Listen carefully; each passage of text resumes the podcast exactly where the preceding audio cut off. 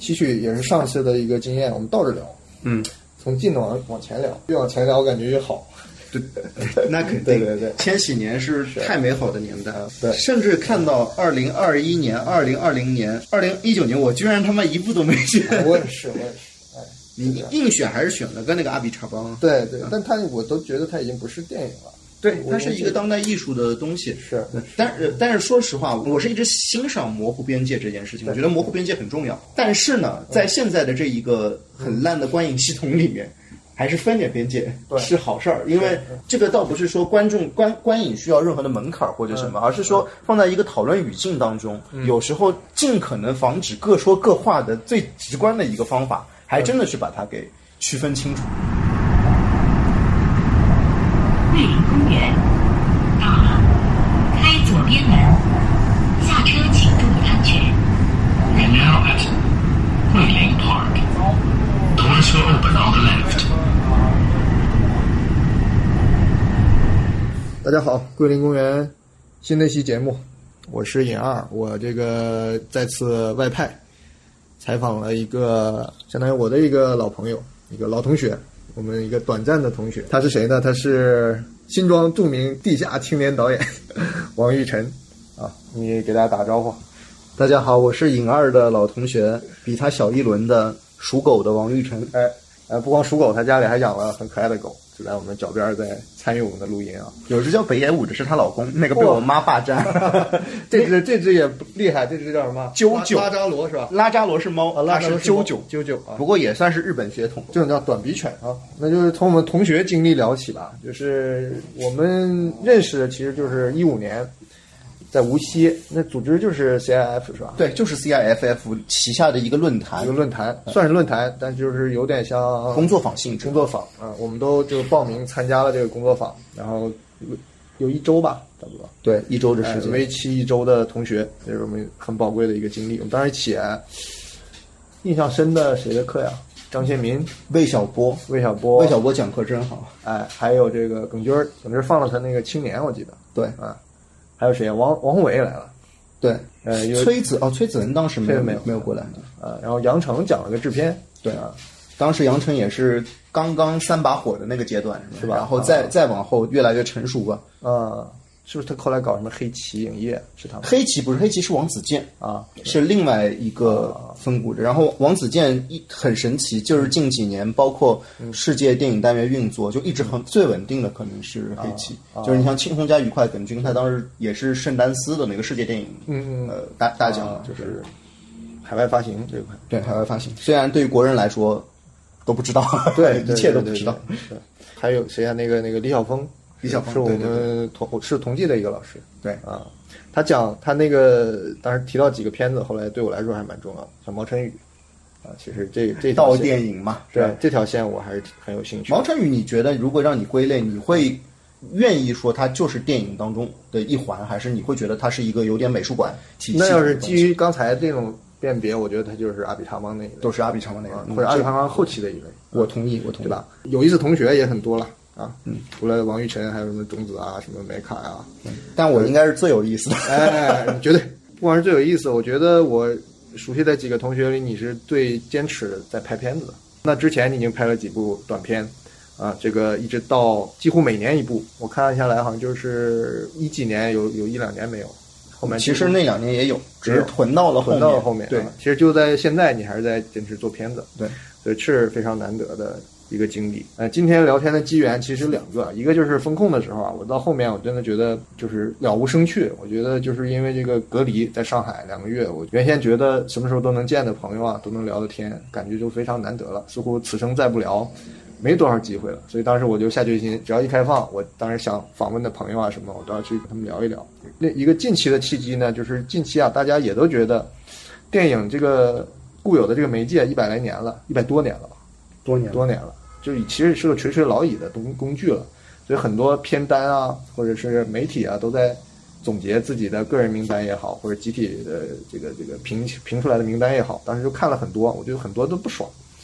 第一是我开始觉得二十一世纪啊，他选不出来那么多好电影；第二一个是他们选出来的呢，我又不甚同意，所以当时就有这么一个坎儿。然后后来那个也直到看到玉晨的那个个人片单的时候，他是选了应该是23二十三部。是哪个？导筒的导筒是吧？就是国内一个推电影的比较比较好的一个平台，他请王玉晨选了一个片单，有二十三部，所以我当时赶紧把我心目中的片单，当然没人找我评了，我就自己列了个片单，我大概有三十多部，我就把列在一起，我发现有几部是重合的，我相信也有一些就是他选了，但是我当时没选，但是肯定是犹豫过的，所以我也把它列出来了。今天呢也很简单，就以这个为线索，我们就倒着来，从近期啊，从二一年、二二年往前推，推到咱们这个新世纪。那么每一年咱们就就着就看呗，如果有重合的或者是有争议的，咱们就可以展开的就聊一聊嘛。刚才咱就说了，说这个近两年就选不出来嘛，这种感觉确实是选不出来。是选不出来是吧？呃，你近期啊，你观影或者是看别人的作品，你有什么选择的倾向或者标准吗？其实说白了，所谓的嗯，我会选择某种咏叹吧，就是或者说某个东西它有一个末世气息的部分。比方像最近院线，我毫无疑问最想看的就是《神探大战》啊，因为我会觉得它带着一种属于香港没落后一直以来在没落后挣扎的这样的一个气息，不不断的告别，每就每年我们都等着有一部片子，哎，能不能再跟香港告别一次，能不能再说一次再见？是结果罗奇瑞死了，是吧？然后倪匡死了，再往之前。就是看《怒火重案》，我看到最后这个片尾，差不多了。我实话实说，我眼泪已经是有一点那个，就是很尴尬。其实是一个很标准的爆米花电影，然后呃，其实动作设计也不错，然后有一些那个调度，说实话就是工匠精神嘛。就是陈木胜是典型的工匠型的这种导演。那你会觉得以前陈木胜在世的时候，你没觉得这个导演咋咋样？对对。突然哎，他也没了，就那种怅然若失的感觉，一下子让人觉得，所以。最近可能就是这种工匠类的人，他拍的一些工匠类的电影，我会在平时消遣的时候更愿意拿出来看。有时候反而能够就是嗅到一种巅峰尾巴的感觉。我不知道能不能理解这个东西。就这种巅峰尾巴，包括可能是好莱坞的那种巅峰尾巴，就是奥斯卡还存在那么一定的可看性和公信力的那种时候，残留的一些东西，就是有点怎么说，就是在观看一一种精液残留或者嗯。饮水残留，就是那种感觉。神探大战我很期待，因为我感我已经上映了吧？已经上映了，还没去呢。我还没去呢。我但我听各种各样的物料，看各种各样的物料，加上看一些我很信任的评论人，看他们的评价，好像透出了那股子末世末世代爆潮的那种气息。然后反而是那个智齿，一开始我可能放了所有对香港末世的幻想放在这个片子，好一般，没给。就是郑宝瑞。手卷烟呢。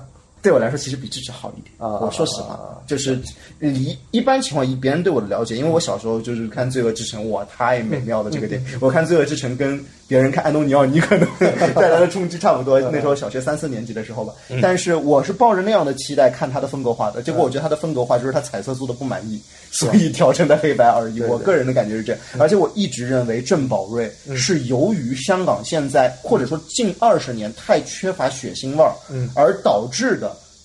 不得不被高估的一个年轻人，我反而觉得他最有意思，让人看到那种血腥味的味道和气息的，也不是《杀破狼二》，也不是《狗咬狗》，而是那一部《银河的意外》啊。我反而觉得《意外》这个片子，我觉得，嗯，他下一步会不会真的很牛逼？结果下一步是《车手》啊，《车手》是他拍的，《车手》是他拍的。一个刚看了一点点，一个一个相对而言非常平庸的一个。规范化东西，我觉得他是一个非常严格遵三幕剧结构的这样的一个导演，然后商业的规则一套一套的。就我觉得他并不是人格分裂去拍的《大闹天宫》，而是他本身就是要去拍《大闹天宫》。虽然他曾经在很多采访表达过我对纯商业片没有兴趣，但其实大家拍的就是纯商业片。但你有一点我非常同意，就是真的就是近两三年的电影，呃，你说的是正面的，是寻找一些。辉煌时期的影子，我说的是反面的。我的感觉说的粗俗一点，就是这个粪坑里挑挑米粒儿，对，有点这种感觉 啊。就是怎么说呢？就是你说这种匠人精神，我觉得确实新的片子有一些这种细节是能够让我感动的。嗯，但你要说有整个片子有多完整的架构、多好的完成度的，好像真的是找不到像像以前那种随便挑出一个那么饱满的电影。是这样，尤其近三年，而且你会发现，我们以大陆的商业电影为例。不管是谁导演，你会发现调色都一个辐射样。你有没有发现，就是调色跟网大是一模一样？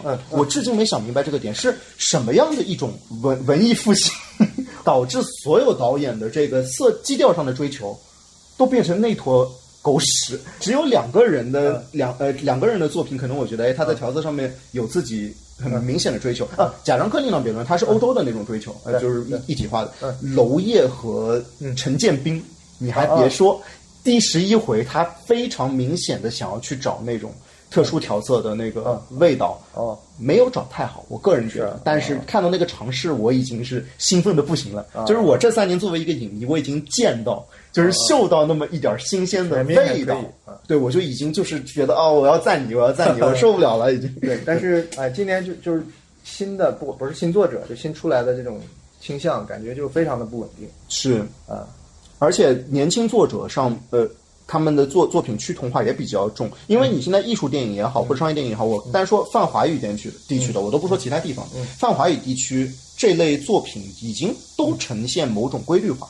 嗯，就是，也就是我们其实那天等下可以聊到的，就是我所谓的为什么没有选阿比查邦和毕赣，我蛮喜欢他们的那个电影，但是我觉得他们某种程度代表了这个年代的某种绝对正确。我觉得是单属于我们这个影坛的某种绝对正确，艺术电影方面的，嗯，呃，我太不喜欢绝对正确这件事情，啊尤其当每个人都带着一两点这个影，其实我我倒是硬选出来了阿里查邦的记忆，嗯，哎，这个其实是我非常私货的一个电影，我们甚至就是今年过年的时候单独聊了一期，找了一个这个也很喜欢他的这个动画导演一起聊的，反正这有有一个我的出发点吧，反正这个有兴趣的话可以翻翻我们那个前几期的节目，就是讲讲记忆的。一会儿咱们到那个一零年代吧，阿比查邦最高峰的时候，我们再可以展开说说。那其实往前推，我看我们直到一八年才能再选出我们的就比较好的电影啊。是，呃，一八年你选的是这个《大象席地而坐》。嗯，哎，我当时选的我还比较多呢，我选出了《此房是我造》，还有《遗传厄运》，还有那个我车驾驶我的车。这两年呢，说明我还是宽容一点，还是能选出不少。那想想《大象席地而坐》，其实嗯没法说不喜欢，就是以咱们的口味，应该都能从里边看出它天才的。其实就是纯真。嗯我觉得那个就是纯真。我好多年没有看到一个嗯电影，他拿了投资的电影，嗯，就不管这个投资是不是少得可怜，他确实在拿投资的电影里面，他居然有这么强大的作者执行性，嗯然后这么明显的纯真的个人情绪，嗯。纯粹的个人情绪，嗯就是我们不管这个情绪是否合理，或者说这个情绪逻辑是不是被大多数人接受，嗯。光看到那种那么单纯的一黑到底的情绪，我觉得没法不感动的。是，就我我再不认同这个人，我都会觉得你真的是一个好有执行力、好有创造力的家伙。我要么选择跟你做朋友，我不做朋友，我远远的看着你，我也好开心，有你这样子的同辈有这样同辈。所以其实我觉得这个背后，我必须选这个电影的原因，就是它给我带来的情绪的价值也很重。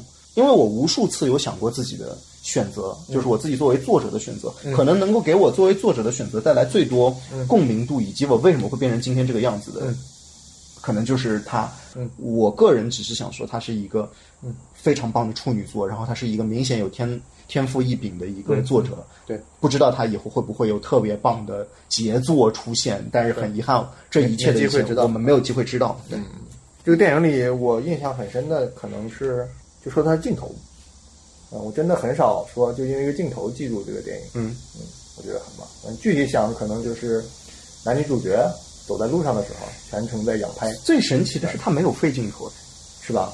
这个电影没有费镜头的，它四个小时，你说觉得它拖沓，他还真的一点费镜头都没有。你知道做到这件事情，这个家伙就是自己心里面是门儿清的，的。他对于自己要的东西是清一清二楚。是，所以在那么压高强压强的一个情况，我们比方说创作电影不是一个人的，现场那么多人，对。这种压大气压强下，他能够把自己完整的执行出来，就是就是牛逼，没得没得说。人。那么大体量，对。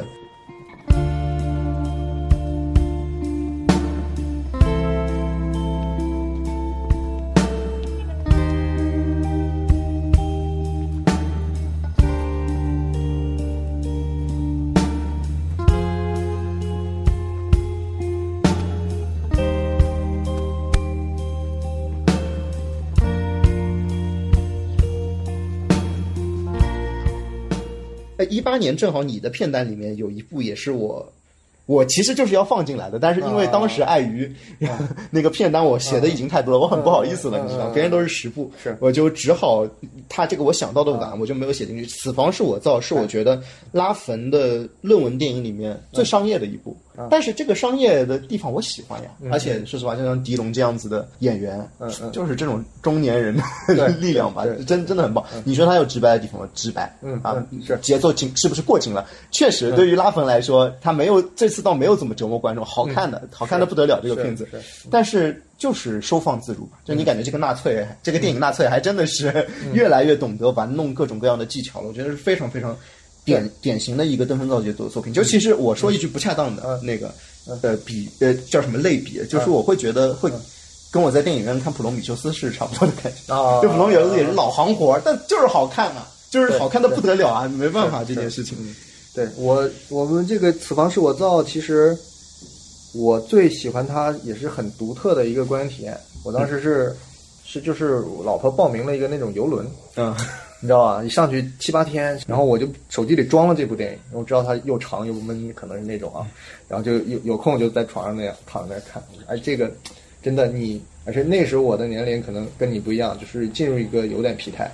之前可能还对自己有期待，对创作有期待或者怎么样，那时候可能觉得哎，好像有点力不从心的那个状态。嗯，刚好就摸到他其实电影的背后那种作者焦虑，嗯，是很明显的。虽然他表面讲的是个杀人犯，对吧？是一个碎尸犯，但实际上他更深的是他一个作者，一个不太有才华的，又想表达又想又想有作品留下的。其实和阿基里斯与龟啊 是差不多那个结结构结那个心态也好，然后他本身你说的漂亮，确实漂亮，那演员也好看，嗯，啊，最重要的我又是个神曲迷，所以他是完全在玩神曲的梗，对我就没有道理不喜欢这个。过了这个应该是最颓的几年，然后就往上，往上就有一个很精彩的，就是我看见你居然选了《食人录》，嗯，我相信很多人都不知道这个片，啊，即便是影迷可能都会略过它。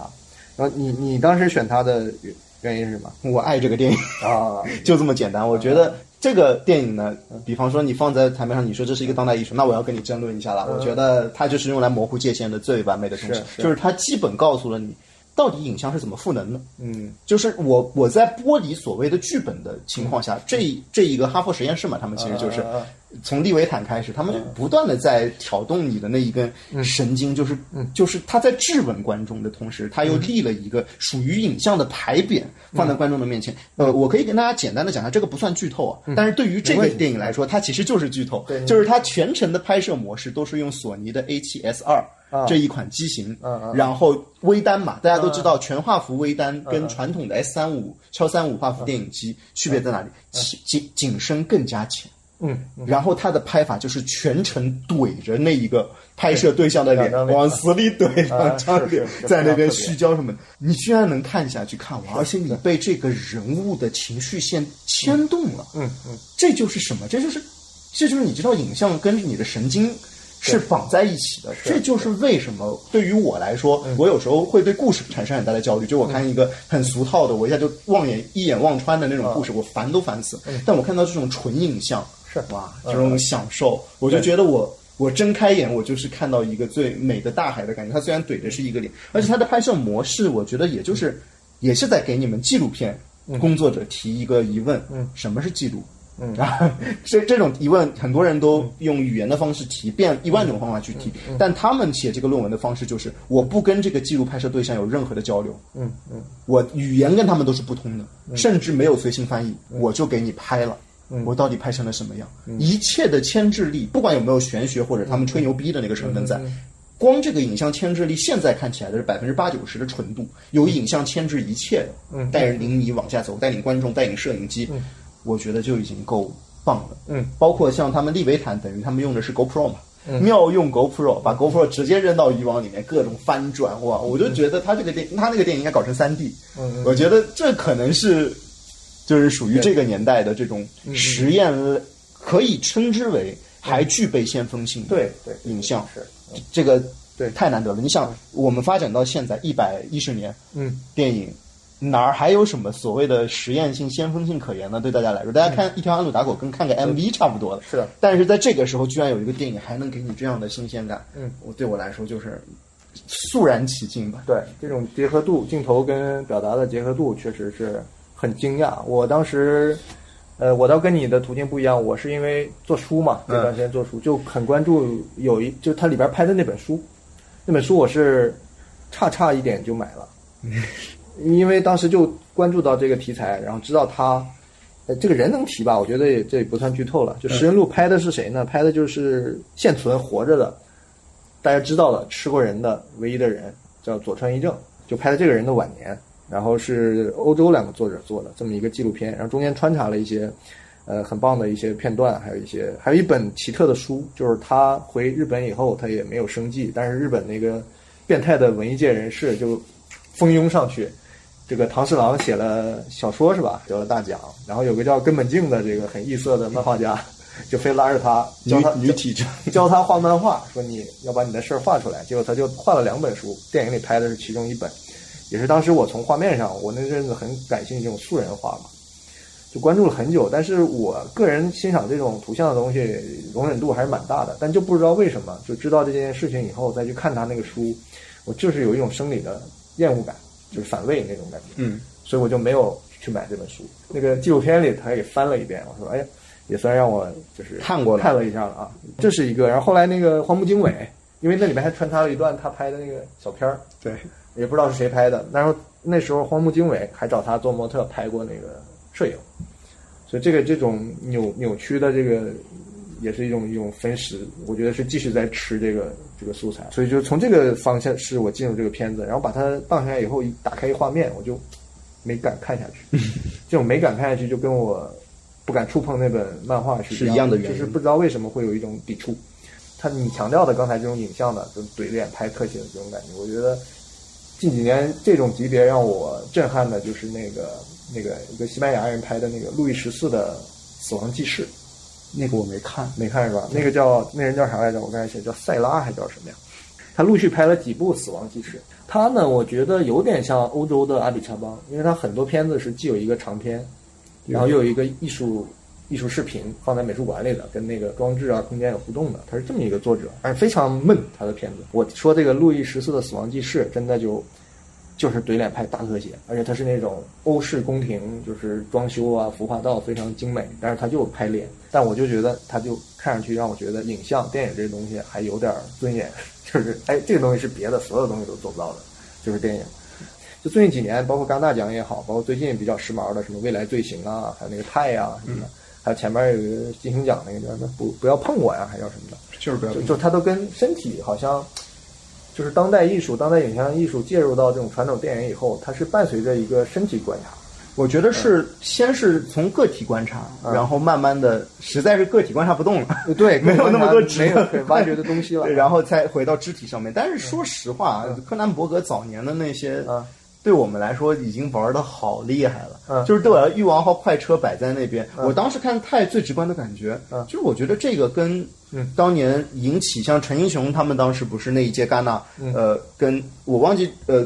反正持反对票意见的，我忘记是哪几个老朽了。嗯反正就是美国一两个老朽，他们是觉得柯南伯格那个片子是在卖弄色情。嗯啊，然后像陈英雄为首的另外一批那个评审团，好像就是觉得这个片子哇太牛逼了，把嗯肢体的那种痛感什么的、原始欲望什么全部弄出来，当时是引起了年轻力量和老一辈力量的某种冲突。嗯但是当这个东西真的进入你所谓年轻动向之后，尤其现在这个年代，年轻动向是伴随着某种我觉得制片大于导演的。嗯东西在了，其实这个无可厚非啊。Netflix 也很牛逼，包括你现在所有所有的片子都是有那个出自的太那个公司 Ne Neon，什么内容？就是呃每一个片子他们制片公司都是同一个，整体的制片公司都是同一个。这这是吧？这我倒不是没观察。这个这个我啊我突我突然间忘记了，不好意思啊，就是稍后补一下这个信息。对我我稍后可以补一下，反正总之就是你会感觉到某种趋同性，包括像泰，因为导演之前的生池，生池我是看过结构一样嘛，对，就是而且泰还是一个传统的，我们见过无数次的七八十年代就流传下来的一个 B 级片构造，嗯然后在这个 B 级片构造里面，嗯，就我我那个时候跟我老婆一起看的时候，就是说我们以开篇长镜头为例，嗯，它那个长镜头到底有没有长的必要？嗯 就是进入车展那个，嗯就是它除了一个展览的作用之外，它到底有没有其他的信息点？嗯嗯一个人物都没带出来，是真的一个人物的性格都没带出来，他真的只是一个展览式的长镜头。然后光这一个镜头，我觉得就很说明问题了。包括后面呃那个夹呃哪儿卡在乳环里面啊对吧？就是头发头发卡在乳跟一个女的这个痛感也太硬了，你知道吗？这跟你恐怖片或者一个片子里面一个反制的女主角，或者你看到的无数次的巧合和反转，对我来说没有区别，它就是一个无数次的。而且对我来说，就是大家总是会说，可能哪怕女性导为导向的电影，都经常出现男性凝视，那这个片子就是个典型嘛。嗯，到最后女性还是一个母体。但事实证明，其实就是大家不要搞得那么严格，没有什么男性凝视，没有什么女性凝视之分。我觉得大家只要尽可能平衡的，以你你创作者的能看到的东西，你能看到几分就写几分嘛。嗯，然后，那我觉得作者肯定做到了这一点。但你要说这个片子第一遍给我什么刺激的感觉，嗯，一点都没有，反而是在第三、第四遍。就是我最近可能重看的时候，我才体会到一个点，包括可能我跟其他有一些女性作者我在探讨的时候，嗯，专门探讨了可能关于泰这个获奖什么的，他们给我抛出了一个我觉得蛮重要的观点，嗯，就是说近几年他们可能感觉是从一零年之后开始，嗯，戛纳也好什么也好，这些电影节已经变得非常无聊，就是他们觉得是已经也也有一个很明显的趋向性在里，嗯，泰这个片子拿金棕榈对他们来说就是突然出了一个。呃，怎么说呢？一个有趣味性的怪东西，他突然拿了金棕榈。那对于戛纳来说，或许或者近十年的戛纳来说，确实是这样。但对于我们这种说白了，住着一个古稀的老人，年逾古稀的老人，老愤青的这种角度来说，可能我们认为这都是以前的戛纳曾经玩剩下过的东西。但是你再倒过来看那些老头儿现在在干什么，对吧？就是更多的是形而上的。东西，然后更多文学性的一种探讨，那你就会觉得，那好吧，那既然现代影像的结合是这样一回事儿，嗯，呃，那我们就接受这个年代影像的结合吧。但我们说到，比方说像一个抖音的问题，我觉得太这样子的作品啊，这样的典型的笔记片构造的作品，好容易剪成抖音哦，而且你看了抖音观感。还不会唱，不会唱，呃，就很神奇。就是你怎么三分钟看电影，对，你就是能够把里面的只言片语给剪成一个完整的抖音里面讲故事的方式。这他妈就是现在这些电影的尴尬问题。未来队形你看了吗？看了，是吧？那个什么观感？我实话实说，因为我是柯南伯格粉丝啊啊！我作为粉丝来说呢，嗯，观感总归还是有爽的地方，尤其是你把自卫这件事情做的那么神圣的时候，包括你对艺术价值探讨呢，我不爱听，嗯。我不爱听，但是你讲，我可以听，呃，就这么简单。我不爱听的，而且我从一开始就知道，因为其实柯南伯格那个《大都会》和《危危险关系》这两部算是毁誉参半的两部作品吧。嗯嗯嗯，我就还可以，我就已经还可以了。我大致知道他现在能搞出个什么玩意儿，有粉丝加分，哎哎，对我大概知道是什么。但你要问我喜欢，肯定还是喜欢以前《欲望号快车》这样子的东西。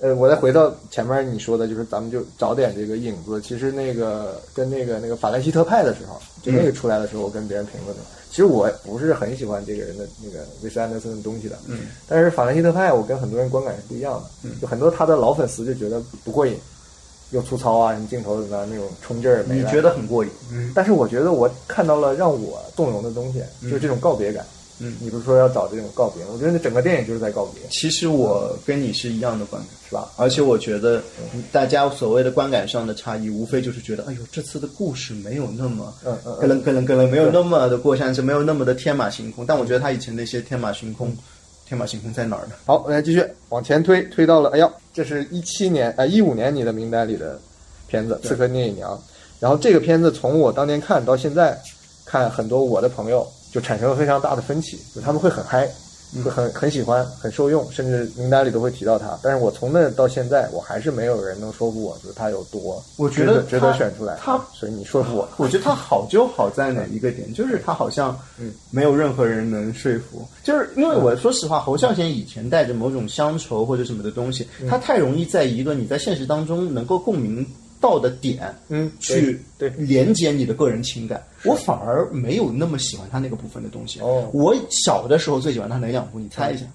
那肯定不是最有名的了，算有名吧。风归来的人，不不不，最喜欢两部，一个是《海上花》，一个是那个《戏梦人生》。啊，而且我爱《戏梦人生》，是我根本一句话都听不懂的时候。那个版本是吧？对，我也是那时候看的。哎，我爱死了。我觉得光影像它就是在呼吸的。是。海上花就更加不用说，哇，那个轨道，这个世界上有这么敢用轨道的人吗？嗯，某种程度，我看《刺客聂隐娘》的感觉，我觉得他是在四比三的画幅里面，给我重现了一次海上花式的精简的唐传奇的一个嗯。小寓言体。嗯，然后就就我我我该怎么说那种感觉呢？就是可能这个跟本身对于影像的口味，嗯，或者说摄影口味吧，嗯。你单拎出来它的每个影像，其实就是壁纸类的嘛，你也不能说它多么多么有特殊性啊什么的。嗯嗯嗯。但是当你看到这些演员，嗯，我会觉得有个很神奇，我像看一个古装布列松。嗯，你懂吗？他的那种奇怪的、慢慢的摇曳，嗯，我像看一个古装的布列松，我像看一个古装版的扒手，嗯，我看的不是刺客，我看的是扒手，嗯，然后看到你一切的那种哭泣，一切的情绪化，要用一种非常粗暴的形式去掩盖。像其实我们硬要说那是凹造型的，比方说他哭，我就用嗯衣服用毛巾捂住你我的面，这种东西是很造型感的东西，嗯。但我吃你这一套是吧？刚好就被你这一套东西，就是演员的抽真化。我感觉这个演员是一个体现木偶式的东西，他不赋予情绪。嗯，而这在这个时候，我们就很重要的一个点，因为其实诟病最多的就是你那些台词也好，什么也好，特别像是就是做删减、做删减、做删减。OK，那感觉到位了就到这儿。嗯，就是这个拍摄模式，其实我觉得我们也能接受嘛。艺术家几乎都是这样的一个创作模式。但是为什么他最终的组接是让我？开心的呢，就是因为我觉得这些演员，他们一定不信自己在唐朝，嗯嗯，但是他们信自己在一个片场，嗯，那么就是我从信念感的角度上来说，这些木偶，嗯，信自己在一个伟大的操盘手里面，就是我看到了这样的信念感。他们在这个操盘里面，或许他们也不知道自己说的台词到底是什么意思，我有没有吃透？咏梅可能只是一个一枝梅花，它并不是一个具体的人，嗯，但是这直观的说，我喜欢聂隐娘的点。就是四个大字：导演万岁。还有就是电作为电影不是一个人的那种角度上来说，多方角力之下，你发现是导演一个人赢了。此寮制毒弑父，杖杀胞兄，罪无可怀。为我刺其手，无时知觉。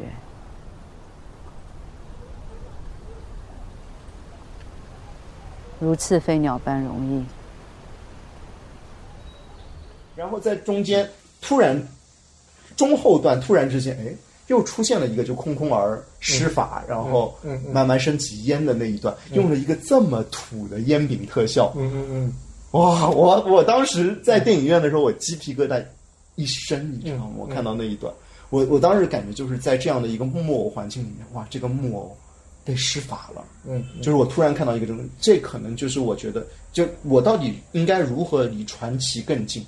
就是他给我预设了一个属于木偶剧的空间，在这个木偶剧的空间当中，就我们看其他东西，可能我们希望这是一个人间，但是他把我带到了一个木偶剧的空间之后，他把那根线剪断了一根，就是我会有这样一个很暧昧的感觉。我觉得其实就是暧昧，就是也不用去。说什么喜欢与不喜欢？因为我觉得《聂隐娘》就是这个，你要是不喜欢，装着喜欢，或者你真的说实话看了就是喜欢，但是因为你没，你觉得你说不明白它，然后你就硬说不喜欢，这两种做法都是很可耻。所以我觉得这个电影大家都维持原判就好。就毕竟说难听点，我还不喜欢洪尚秀。嗯，所有影迷都喜欢啊，也不能这么说。但他其实属于典典型的，就是爱的人很爱，get 不到的人就真的 get 不到。因为说白了，很多人看他的东西，大多数。影迷来说，什么还是很喜欢找自己。嗯，我不喜欢找自己，但是为了读懂洪尚秀，我也开始去想找自己嘛。因为别人都说，哎呀，你在里面一定能够看到自己的影子。它里面写的每一笔我都没有发生过，你让我怎么感同身受，对不对？但是它里它的那个推拉，嗯，硬性推拉电动变焦这个，嗯，我是真喜欢，就是这种突然突兀的打破。打破墙面的这种嗯方式，我是喜欢的。那可能我对聂隐娘的这个不认同啊，比你的层次要浅，其实是感感官级层面的。嗯，因为对侯孝贤拍古装片，这他妈谁不期待？嗯，对吧？你说他能差钱吗？他能差任何创作主导吗？实际上我就没担心过。但他恰恰给我呈现的是从视觉上，他非常行活。嗯，就很多人也批判过，包括他的那个做美术的，我还去查了一下，就是海上花的美术团队。但是我想，怎么能做出？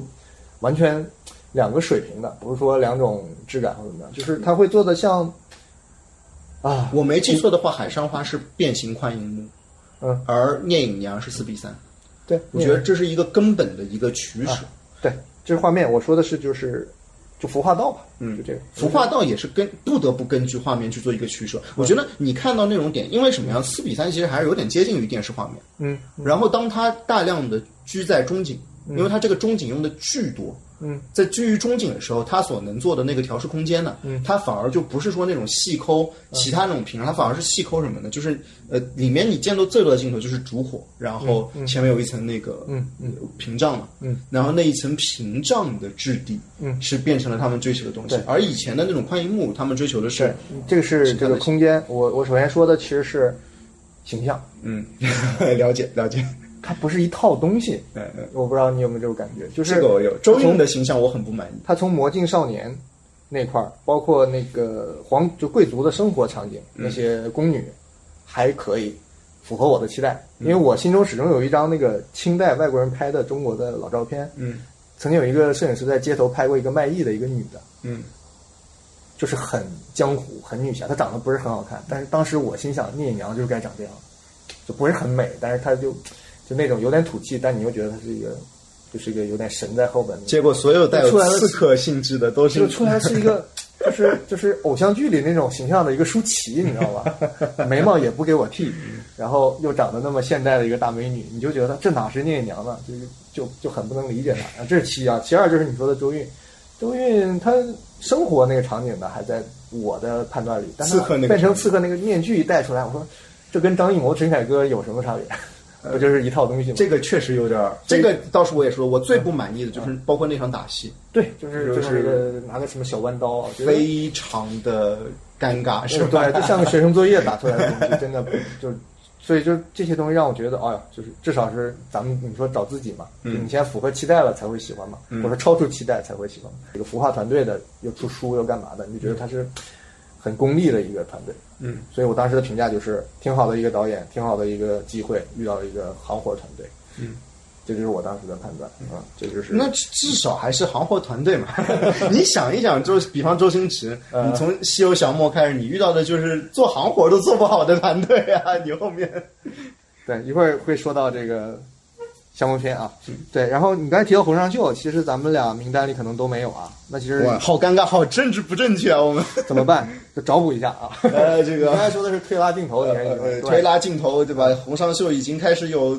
跟很优秀的门生了，对吧？像啊冰口龙介随意的一个致敬，就是柏林的那个，啊？就是直接是柏林的奖项是吧？然后，然后现在直接一飞冲天。我倒是对他后面的我看的也不多啊，近近几期就是近两年没有看，再早个两三年看过，今年那个不错的小说家的电影是吧？那个很不错，因为我最早看的应该是嗯。《处女心经》呃，不是那个，就是中期的，就是一下想不起来了。就是一个男的怀疑他的女朋友还是妻子出轨，然后其实是个双线，就像平行宇宙一样的那个、嗯那个结构的那个，那个那个就他腿受伤了，然后就就访问一个朋友，啰啰嗦嗦说了好多话，反正那都是那种片子。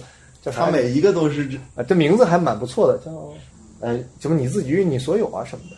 但是跟《处女心经》应该同呃时期是正刚好之后的那吧那几年。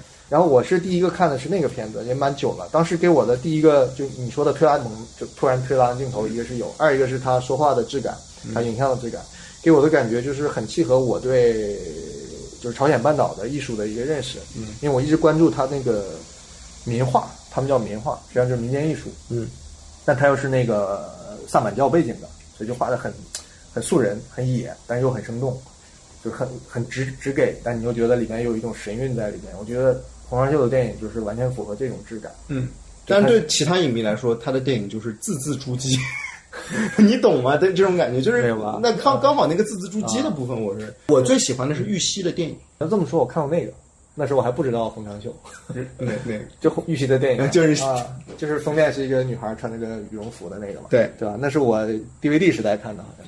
行，洪尚秀咱们致敬完了啊这个过了这本书给过了啊啊！再往前推，说太多就露怯了。对对对对，都没看过。然后到了这个一四年，啊，一四年你选的是这个娄烨的推拿，嗯，还有这个土耳其这个大腕儿西兰。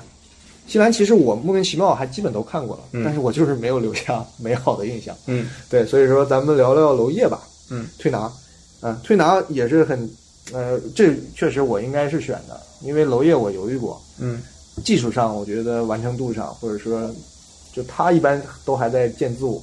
嗯如果说见众生一点的，可能就是推拿，就他影像也放开了，他关注的这种方式也放开。是对，所以我肯肯定应该选推拿，但是因为我有一个心头好颐和园在那儿，哎总归理解这件事情就是留给那儿了。但你你讲讲推拿，嗯，就是我选择它也是你说的那个原因，而且更加不用说在影像上面。嗯，我觉得华语电影近几年、近十年最牛逼的影像，对，呃，对我来说就是是呃，增建的毛玻璃摄影，嗯，对于那种所谓的蛇腹镜头或者移轴移轴镜头的那种使用，对。太棒了。它的拍摄模式，因为我当时一直在想，我，这是怎么拍的？嗯嗯。果然一个镜头拍三遍，嗯。夜景、日景嗯。加移轴，嗯。然后再把它隔断组接在一起，就是这样的一个，就是把把技术花在了刀刃上，你知道吗？我也不给你多复杂的灯光，也不给你怎么怎么着。然后另外这个我们要夸一个特效团队，嗯，连凯的特效团队，嗯，就是你能看到一些，包括维多利亚一号，你所有觉得能够拿得出手的中国泛华语地区的特效化妆，都是连凯那个大帅哥做的，嗯就是益达广告里面那个演员那个演员，对 那位，然后推拿的特效。他也是他，哎，所以里面那些断手指啊什么切腹对切腹这种痛感特别强的电嗯，那我们正好，我看你前面很很很贼的给我归类到就是体感电影动向里面我觉得推拿对我来说这种就是痛感啊，包括传递的这种神经，嗯，神天动神经的感觉，嗯，跟食人路甚至可以说是平级的，因为推拿是不在院线上映的电影，这对于我来说太特殊了，嗯对。然后更不用说小马富明这些貌似比较，嗯。呃，其实正常的段落，但是我当他跑起来，那个镜头晃起来那一刹那，我真的整个人都发毛了，我我太太喜欢了这、嗯。这个感觉。太，我觉得跟他放在一起，它就是一个商业片。对我真的就是这样一个很明显的感觉。但是我就那个时候推拿，包括像我当时上学嘛，就是我我们学校记得当时老师和研究生都对这个片子就口诛笔伐，什么就是说不好好写剧本，呃乱七八糟，没有重点，然后甚至就是说到里面那个。从一其实最早啊，就是最早在电影里，呃，在华语电影里面，用那个呃字正腔圆，也不算字正腔圆，就是一个女生的呃广播腔啊，或者说新闻腔念主创名字的，嗯，其实就是推拿开场，哦，对吧？然后后面才有的路边野餐的那一个，其实我觉得就是嗯致敬吧。当时我记得印象很深，我的研究生，我们学校研究生和老师就是普遍认为，开始别人念。导演娄烨，然后他们说这是一种装逼和自恋，嗯，不是这这这哪儿装逼哪儿自恋？我当时就傻了，你知道，就是大家的点是这么的不同啊！就原来大家看电影，我的感觉就是一个电影就是从一开始把你带到一个特殊的情境里面，我觉得他连这个主创主创人员出来，他都是把人带到特殊地方的一个途径，我就觉得特别特别棒。他每一个点，包括我们说到最后，我记得当时我最敬尊敬的老师，我孙梦静嘛，就是他当时看推拿，他跟我说他有点失望，为什么？他觉得结局走向光明。就是他觉得结局那个小马复明光明，且不说这个小马复明其实是一个模糊的指示，嗯。啊，呃，就是因为电影本身作为电影就充满着暧昧性，你可以有自己的理解层面，但是从我的角度上来说，他太需要一个这样子的东西，嗯，我说真的，他太需要一个让人重新看见，或者说真的所谓的这种说光明，它又不是特别光明，它是暧昧的这样的，但是这个暧昧的走向相对而言是温暖的、巢穴的一个东西，因为不管是什么样子的东西，最终人所需要的是温度。嗯，就这一次它带来的温度，给我的感觉是不亚于颐和园以个人魅力和时代魅力带来的那个温度的，所以我真的太喜欢推拿了，更不用说它的技术指标，我觉得绝对是它最完美的一步。嗯。对，后面后面的呢？后面观感有没有还能说的？你说娄烨之后的那种，风雨云啊，来信大戏院啊，我实话说，这两部我都有蛮喜欢的地方。嗯就是《风雨云》，我遗憾是遗憾在不得不做的那些剪辑的妥协，包括那个监视器镜头居然用了加速，就是我用个加速，我的朋友都能把我骂得狗血喷头。你娄烨给我用加速镜头，那个是我看傻了都。但而且《风雨云》其实我觉得就是。呃，其实故事会这个老路吧，我觉得分浮沉密室的那个故事会更得我心意，对，有意思。然后风雨云要的东西线庞杂了之后，反而有一点儿电视剧化，然后到了最后的那个所谓时代情怀的那个部分，就显得有点尴尬。你一个狗血洒出来了之后，你告诉我，哎，一切都在八十年代、九十年代 隐藏着的这种记忆当中，我觉得这个稍微有一点点，有一点点小尴尬。因为你如果要这样要求的话，你一旦横向比较那些商业片，就完蛋了，完蛋操了。你把《杀人回忆》什么这种东西，确实有把时代带出来的东西，完蛋了就。但是光从影像上面来说，我在电影院看，我看着旁边人快要吐的样子，我是那么的享受，你知道吗？然后蓝星大剧院就不用说了，枪战太好看了，我觉得蓝星大剧院的枪战就是我 近几年见过最印象深刻的枪战。之前有一个导演，其实有一部比较差的电影，它里面的枪战给我印象也很深，叫那个《跨国银行》，汤姆提克威。啊，汤姆提克威，就是啊他还在拍片啊。啊，不是，嗯那个是他零六年的片子吧？应该是也。啊，我以为那后面就没拍过什么。后面也确实没拍什么。最近有印象的是《云图》啊，香水是零几年的，香水零八年还是零零五年还是零五年？可能更更早吧？更早。香水以后我对他就没印象了。云图我都啊无所谓了，人家也赚够了。哎，我说实话，云图我是喜欢的，是吧？啊，我说实话啊，就是很多人非常讨厌，觉得对对对每一部分都，上次我们聊到他，对的对的有一个朋友也很喜欢，嗯，是。好，娄烨，那个其实兰心大剧院我是很意外的，我喜欢，嗯，因为从一个电影判断或者从剧本什么角度，它都不怎么样，嗯谍战片对吧？那个逻辑就是中学生水平的，对你管他的，但是他恰恰征服我的很独特，就是他的那种做戏的感觉，是，就他让我能跟看颐和园能够产生连接，尤其这个电影最后一幕，嗯，感人死了，好吗？就是当大家舞跳起来，然后然后在呃在怀里，呃，男女主角还是一个标准的谍战片的结局吧，嗯死在怀里的那种感觉。但是你旁边的人开始一跳，哇，那个感觉一下子就出来了。对这种穿越式，你能想象同场的那种对空间跟情绪甚至可能，我觉得你对于十里洋场嗯嗯那种想象、那种音韵音韵，对就在那一幕里面就出现了。它其实那个场景不大，对就是十几个座位嘛，十几个咖位嘛。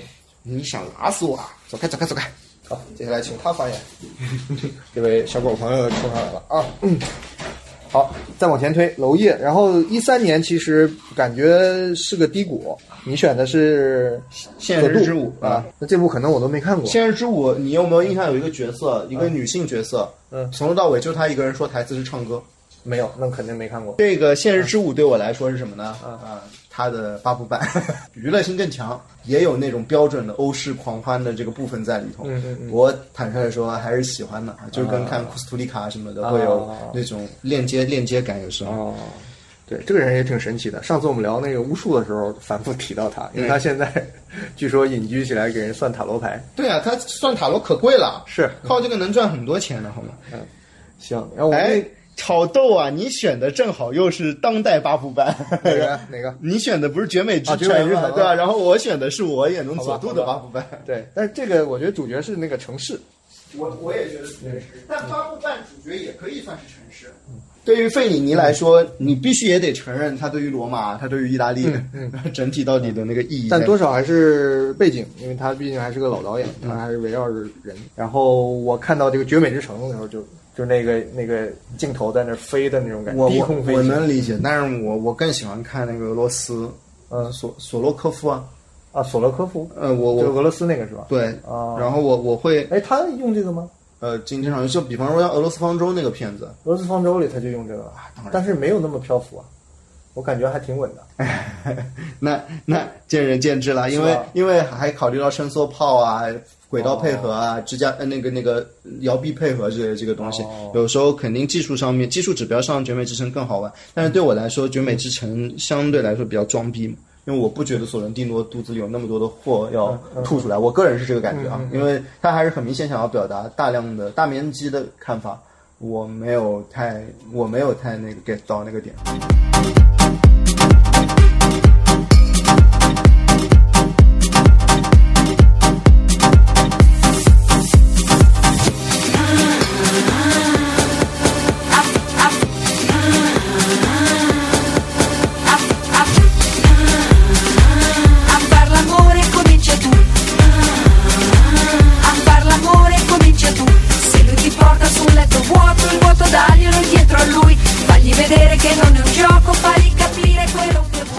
再往前推，来到了一二年，就是我为了准备片单，我列了一个两三百部的电影名单里，一二年是高峰。嗯，我看你选的是啥？是一个那个半纪录片吧？嗯那个《杀戮演绎》是哪个国家来着？是东东南亚的一个国家，哎，这我还真讲不清楚。导演导演是越南还是老挝的一个？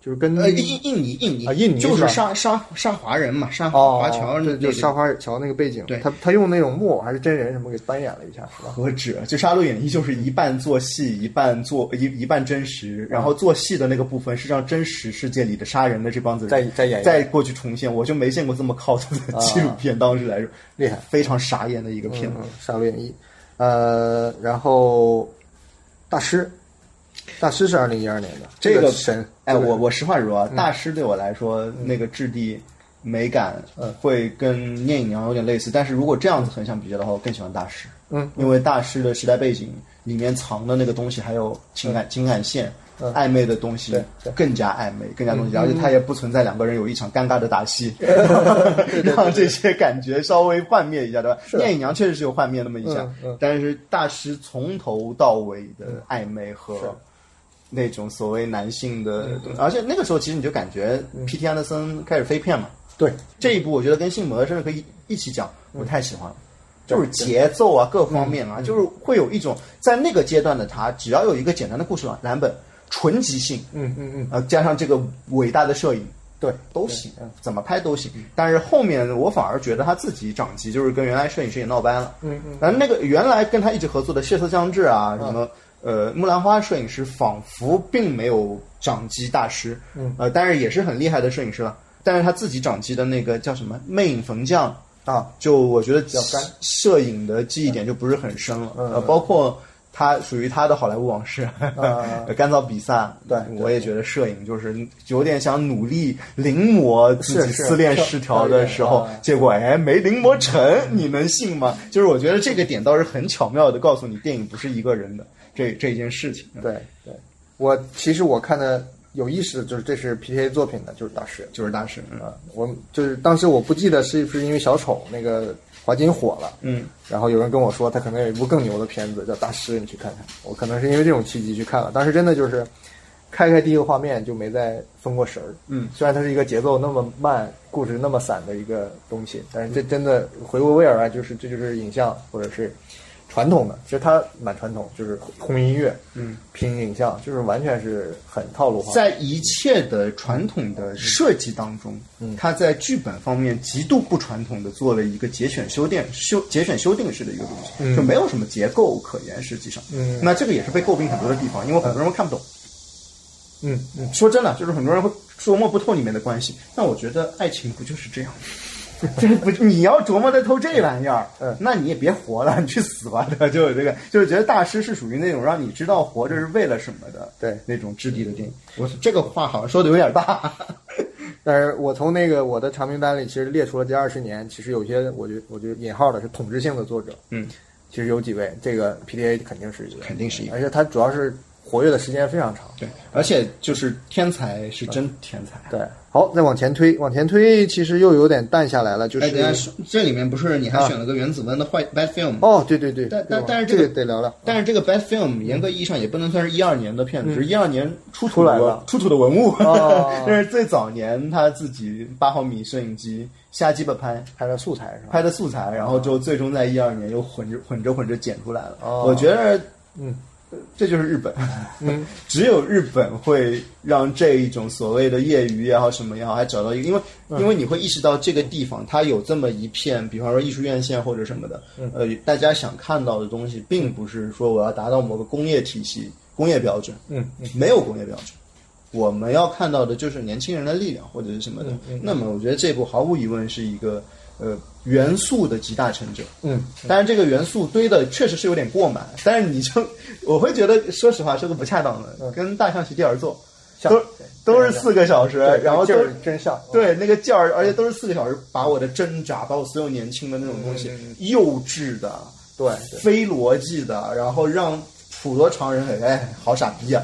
对就是把我所有的傻逼全部倾囊的相授，这种、这种单纯的热望太有意思了。就包括原子文，因为你让我选，肯定会选他后期比较成熟的东西。嗯但是看到他所有的这一些来源。都是这一部嘛，就是是所有这些来源都是这一部，而在这一部里面是以这样的一个孩童式、孩童姿态面对大家的时候，这是一个很有意义的电影，但它确实不算是两千年后的电影。哦，就是啊、呃你这么说出土我理解了，哎难怪就是这种质感非常的早期。对啊，我还以为是他仿出来那个。他要有这么牛逼，他要有这么牛逼，我就原谅他塌房了。那没那么牛逼，你知道吗？他要有这个觉悟，说，哎，我当时我就仿他妈 trash film 作为一个风格，我不考虑给你调色不调色，我每一段各种差异都放在那边无所谓。我就像数数码卡带拍的机拍的电影一样，啊，嗯他没那么牛逼。你要说这么牛逼的话，是三级重始。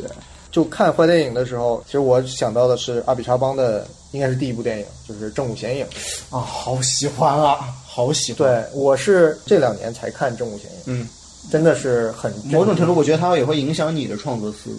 不是很影响我，我觉得我很理直气壮的，就是我拍之前的片子的时候没看过这个电影，因为我发现我是一四一五年拍的嘛，嗯嗯虽然当时我不是有意识在拍，但确实你去拍就会遇到这些问题，嗯就是你一个即兴创作，就是半记录式的，你要穿插自己的叙事，又要挖掘这个现实中的神话因素，我所有的问题他全解决过，是，就让我所以这是一种绝望吧？对，而且他是在零一年就解决了，我十几年后我还在那儿什么都不知道，在苦苦熬，而且那种很怪的感觉吧。嗯如果有一个国内的作者，哪怕我们说是重复这条老路，嗯，重复这条老路，他模仿的不是说嗯布米叔叔式的调色，或者说嗯。长镜头，或者说什么亚热带季风气候，嗯，呃，他如果真的能够把真武显影的精髓给模仿一个从头到尾，嗯。一个片子完全精气神下去，他他妈就是个牛逼的作者，我认真的说。但是问题是，国内这么多这种模仿模仿的学生作品也好，什么也好，一部带有这一部分气质的，但反反过来说，正午显影也不是能模仿的，因为他必须是在那个旅程里遇到了这些，这就是这就是我说，如果你把，因为这个路毕竟别人有过，嗯你只要重复成功，你只要地缘化成功，嗯我就服你是个天才，嗯，快点来吧！就是我真的好期待，真的来一个那么多模仿的人，OK，你给我真的玩一次这样子的作品出来，我真的会感动死。说真的，这一下把一个好的给先说了，还没到他呢啊。行，再往前推，推到了这个一一年，一一年那个，诶，你选的是什么？也是杀戮，杀戮杀戮，波兰斯基的。嗯波兰斯基后面那个不是有我控诉嘛？这个你没选。没选，我不要太直白的东西。我我觉得杀戮是一个小品，嗯我觉得小品很见真格。啊，嗯，就是里面呕吐的那一段，实在是给我印象太深了。就是哦我就一板一眼的，就这这一部和穿球皮的梅纳斯我都非常喜欢。嗯嗯就是他让我知道，有时候三幕剧也不是那么讨厌嘛。就这种老导演的时候，就让我知道这个东西是我可以接受的，因为你真的可以玩的很好，对就是饶有趣味，你知道吗？嗯，是。然后斯基给我的后面的感觉就是真的是，就是不是显山露水，但是你看似很工整，但是那个力力道很稳，他就是真入化境了。徐徐的发力那种感觉。某某种程度上来说，他是一种教材性的人我都觉得是很可怕。你包括我，甚至觉得从钢琴家开始，对他就已经是一个教材性的人物。就他的片子密不透风的，你有没有发现？每个编排什么的，而且他的编排从来没刻意过。你见过波兰斯基有过超长镜头吗？他没有的。对，你看不出这个。他就是在没有没有任何这种设计痕迹的情况下，把所有的东西给你摆设计了。就这个人，你指导舞台剧，指导什么什么都一样，他就是会好。对，那天我突然意识到一件事儿，就是波兰斯基他是个波兰人。为什么想到波兰人？因为我最近在对另一个作者，就是哈斯，就波兰的另一个老导演，比他还老。我一查年表，那个比波兰斯基还早十年。他拍的就是那谁萨拉戈萨的手稿，还有什么《沙之石定下的疗养院》，就奇幻风格的那个。其实是 cult movie 算是。是吧？他还挺大制作的，看上去，我就觉得他那种那种玄幽的那种劲儿，一看我就进去了。我觉得就《胡金铨》其实是翻版，我甚至那天嗯我还是站侠女，呃 侠女侠女她带了更，毕竟武侠电影的那个部分在里面太难得了，而且当时没有薇娅做成这样的是效果。绝对不能否认胡云泉，我对他也是非常喜欢的。但是那天就是很多事的，我就把两个片两个人的片子来回倒，我就 找一样的画面，居然逐帧找到了很多，就是或者咱们可以推给美工，就是美工 抄袭人家的构图，真的就是有些画面就是很像。但是其实这是笑话这就是，导演。这是笑话。对我其实是最早，我是先肯定先看的胡金铨嘛。后来有人推荐那个萨拉戈萨手稿给我看的时候，我就直觉就觉得这个怎么这么熟，就特别《聊斋 》啊。然后想《聊斋》的时候，慢慢你肯定就会回到侠女啊、胡金铨这条线上。哦，我们没没聊这个一次别离。一次别离，一次别离我超级喜欢，我哦我说的这个其实也是我按理说也要正正经的放进来，嗯嗯嗯就是让我知道那个重叠音争吵的魅力在哪。就是这部片子是真的第一次看到两方人在一个单线条的中近景里面吵架，嗯两方的音轨重叠之后，嗯我牢牢的被摁死在家里的沙发上，动弹不得。我第一次知道社会批判角度的这种片子，对对，拍能拍成什么，太太牛逼了，真的没话说。这个人就是写写剧本就天才嘛了，就是天才。影像突然已经不重要了那种感觉，而且他那个影像的方式用的也很对啊，嗯嗯。就是也确实很的可可模仿，嗯。可模仿，很多人都在尝试这样的方式啊，包括那个就是所谓聚拢式的中近景或者什么的，那那你后面再突破也很困难，嗯。就你要再突破，你就剧本写的比他棒嘛，你做不到这件事情，是是，他这个那个还有一个叫那个那个推销员也是不错的，嗯，我觉得这两个都是就是剧本台词就把我逼到一个绝境，是。就是你要跟他一起，真的要这件事情太难办了，然后就主角困境把观众一下子带死就是很久没有这种感觉了。就是多数的电影，你哪怕是大象这种，你也觉得哇，我是要进入你的情绪，带着某种谅解才能跟着你走的。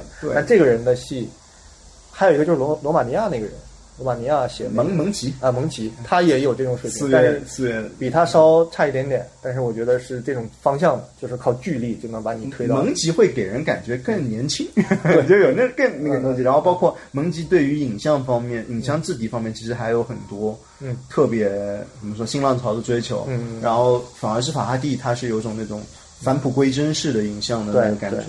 好，到了一零年，一零年这个啊，你选这个《伤心小号曲》，嗯这是我遗忘多年的一个电影。嗯就是前几天因为查一个这个面具还是小丑什么的，我又想起它来了。嗯我突然记起它影像非常厉害，嗯就是它看似是一个 cut 片或者怎么样，但是影像那个光影就是那个老老一派那种镜头感是非常强。我这么说，它跟有一个片子的那个质地啊，有那么一丁点像，但是它完成度比那个片子高。人体雕像。嗯嗯嗯，有有有质质地是真的有那个东西，就是你有种拉美文学爆炸时期，然后哎，你把文学爆炸时期的那个套路呢，想象力呢放进来，但是你放到的是一个商业片的规则里面。嗯嗯就我觉得《商业小号曲》最天才的一点是，这真的是一个蛮好看的商业片，然后各种元素的大乱斗，然后到最后，而且它的政治隐也不能说隐喻了，非常明摆的就是告诉你我们国家历史就是两个小丑之间的那种。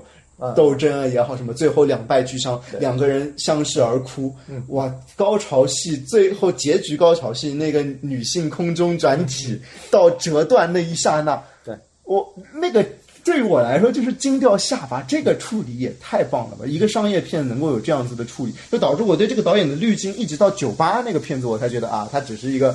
嗯，也是浮动比较大，对甚至苏镇女巫我都非常喜欢，嗯就是它后面的一个商业片，是他纯商业片。今年不是有个威尼斯人嘛？嗯，啊，海报还挺吸引人的。然后哎呀，得了吧，他就他就这样了，就这样了，他就这样。是他要去安心做个造造型设计，是的不错。然后你这一年还选了这个，哎呦，这是我的盲点了，没看过《冰冷热带鱼这个一定得看啊，就是嗯原子文，你要知道它的。就是这个人他的技法到了所谓的一个中年人的成熟期，嗯。到底是哪一步？那就是这一步。哦。啊，就就是他确实是一个相对而言把他的那些东西最成熟的嗯。呈现的一部片，然后啊变态质感，包括对于交响的运用，他抄的那些对象，用的库布里克式的这些个这个是谁主演的？是是他老婆崔月满他老婆啊然后演的是原配，然后另外重要的男配当然是点点，嗯，就是那个糟老头子。这个糟老头子呢，演的是真的好到令人发指。这个片子没什么可说的，挺完美的剧作，挺完美的表演，挺完美的一切属于日式的部分，然后音乐节奏各方面没有任何的问题。Cult movie 近二十年的绕不开的一个作品。好，一零年我们先聊一个共同的吧，就是告白。嗯哎，其实这个中岛哲也也是我先说，就是我给他归为，其实是我忽略的一个作者，很多这种人，嗯，包括现在我很关注的这个《大林宣言》，嗯啊，我开始看什么花框啊，这个这个，来不及了。对，就有这种感觉，就是我怎么会错过了这么对我胃口的一个人？就发现我这个过去的观影就有这么大的偏颇，所以今天我在看这个中岛哲也的时候，我发现那个什么这个这个被被嫌弃的嫌弃的松子医生啊，还有那个《下期物语》啊，都是他的。对，啊，就是这是一个非常神奇的男人，对必须要说一下，因为我认为这绝对是一个作者电影，嗯嗯作者电影导演。为什么呢？他最他其实严格意义上就是日本，如果你要拍广告或者拍 MV，嗯，他就是最扛把子的电影。就是最牛逼，不用说之一啊。嗯嗯然后真的起步拍处女作也晚，就是下期，啊，就是下期，那时候应该也是四十好几了，是啊嗯。然后再到后面，被嫌弃的松子的一生，直接就是打破所有的对那种很早就破圈的一个破圈的一个电影，然后都变成那种句式了。到了告白，哇，真是太绝了！就是他第一次，也不算第一次，他早就让人意识到所谓的酷手风啊、嗯。MV 式的那种呈现啊什么的，是不是能跟电影结合的很好？当然能，嗯。但是到了告白就不一样能不能把悬疑、把罗生门、把传统框架、把所谓的日式变态的东西，用影迷、影评人们早年最嗤之以鼻的 MV 和广告的手法。拍出来能好看吗？能，而且还相当他妈的好看。就是他真的就告诉了你这一点，里面你直接还是有照搬的广广告段落，牛奶那牛奶的那一段直接就是广告了，超级精彩绝伦的 BGM。嗯嗯嗯，然后，就对我来说，这个人，我我反正在他之前我没有找到过这样的案例，真正意义上把确实属于广告和 MV 审美的那种。嗯拍摄模式和剪辑模式，嗯，全版全翻移植到类型片创作里面，嗯还非常好看。我感觉这个人其实是第一个，最近那个谁啊，我总觉得拍灯塔那个哥们儿有点这个倾向。呃灯塔那哥们儿啊，那不一样，他那个是拍路易斯威登那种、那种广告的那个感觉。你要说的话，其实他后面日本出了一堆这种嗯，像那个什么《我们都是小僵尸》的那个导演。他之前不是还拍了一个那个短片，也是被很多人模仿。你可以搜一下，我们都是小小僵尸，这个你一看就知道了，游戏电子游戏化的那种呈现。然后包括像那个宫藤官九郎编剧的很多作品，它其实慢慢的也会有这种风格的呈现。但中岛哲也这个年纪的人，包括他后面拍的那个非常极端变态的《渴望》。也是毁誉参半，但我非常喜欢的一部作品。那个片子你还是可以看看，明显失衡，但是我对我来说是差一点就变成超级杰作的。嗯，一个一个片子，就是我这么说，它如果按照前半部分的剪辑效率往下走，那么这就是史上第一快剪，我甚至敢这么说。另外该怎么说呢？就中中岛后面还有一个也算毁誉参半的，叫来了。一个驱魔人电影，嗯，然后调色啊、质地啊什么的，还是标准的日式的那种东西。来了是他拍的，来了是他拍的，哦。我坦率的说，我也蛮喜欢的，就是这个我能理解。结尾有个巫师大乱斗。对的，对的，对对，很多人来说觉得，哎，不是想的那样子的驱魔电影，我好喜欢，就是我是吃他那一套的。哎，那这一年我最重要选的应该就是阿比查邦了，嗯。因为我有意识的在三个节点都选了他。毫无疑问，哎，呃，没有，第一个节点好像给放弃了，第一个节点给了天使爱美丽。对，其实两千年还是零一年，就是他那个刚才说的正午嫌疑人。正午嫌疑人。啊、但因为我没看，所以我忽略它也是有道理。但是一零年这个我绝对是啊，就知道就跟看到那个李晓峰讲毛晨宇那个电影一样，嗯，就是可能当时对独立电影也会有一个模糊的印象，可能是魏晓波啊，或者是那种梁平道啊，就是独立电影，但你没想到还可以有一个那种装置性的电影。对，所以阿比沙邦在这种大电影或者专业电影领域就给我这样一个一个坐标吧，还是要感谢蒂姆·伯顿这个家伙，老，家伙的选出来。。因为说真，当年和那个人类吧嗯是在争议嘛，后来我还真看了一下人类，我想哦，什么呀，对幸吧？亏没有给他这电影要啊，怎么说呢？也许老电影能延续十年的命给那种电影，但是这种一个新的出路就被堵死了。但是我不选这一部，嗯说真的，就我们说的小一点，旷世杰作。说小一点，真的旷世杰作。嗯，不选他的原因就很简单，太绝对正确。现在他已经几乎成为了一个不可触碰的模板。嗯，然后而且重点的是，它是一个模板，就导致它已经影响了一众的那种泛亚洲电影的泛亚洲艺术电影的走向，而那些走向恰恰连它的里面的猴子上呃猩猩身上一根毛都不如。对那在这种情况下，原谅我不能选它。是嗯他的，其实他我是觉得可以和到电影一起说的。嗯这也是我后来跟毛晨宇有另外一个工作坊，他提醒我的一个点，就是影这种影像作者他有一个呃作者性，它体现的不是手法或怎么样，它是一个锚固点。嗯所以阿比查邦从正午显影就出现了这个矛头以后，他就一路走下来。就包括他现在的装置也好，他后面这种，他虽然不强调他他这种污的东西，但实际上他就是一个东南亚的你觉得蔡明亮跟他算一致吗？不一致。不一致，对吧？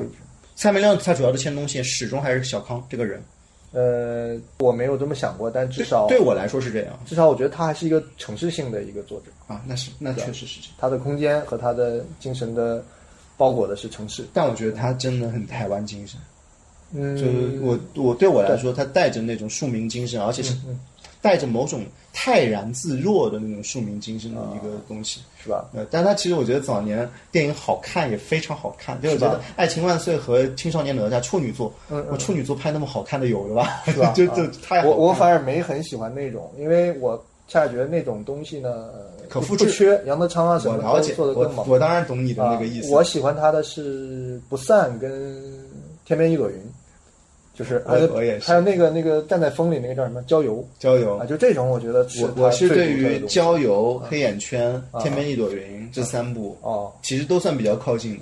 嗯我觉得就是，我就一直想给这个人起立鼓掌，你知道吗？啊就全程我就想他妈给你鼓掌，我想给你的爱人鼓掌，或者给你这个老朋友鼓掌，嗯，给这一切。但是说真的，他跟李康生这一段儿，在世界电影史上就是驻扎着的一个模板，或者说是作者和嗯拍摄、拍摄者和被拍摄者之间的一个永恒的。你想，这么多拍纪录片的人，他都没有成为这样的丰碑，这两个人成为这样的丰碑，两个丑丑的男人。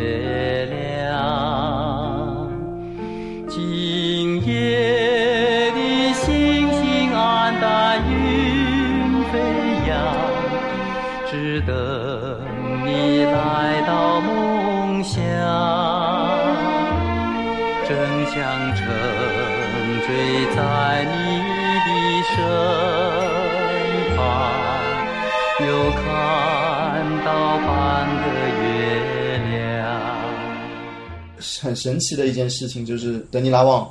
嗯，在《西游》里面，就是跟着李康生在啊屁股后头做动作，我真的震惊。我突然想到了一个题外话，嗯，我眼中好像近呃二十二年最最杰作的一部片子，我没有写在里面。啊神车神圣啊神圣车型是吧对，啊，你很喜欢这个是吧？我超级喜欢，我漏写了。他也是两千年后的神圣车好像是二零一二年的。哦我的天呐，我没有写这个，这这个正好借你的广播，我要说出来。所以今年，我所以说我这个片单真的就是实在是时间限制，哦和我不好意思，是不然我居然漏选了我最爱最爱最爱的神圣在我们公号发表你的更新名单。啊！对不起啊，真的是，我等下还有几个名字得提呢，真的是。那他这个沿沿着路跑的那个是《新桥恋人》里的是吧？他每部片子都有沿着路跑是吧但是他跑的最深入我心的反而是两部。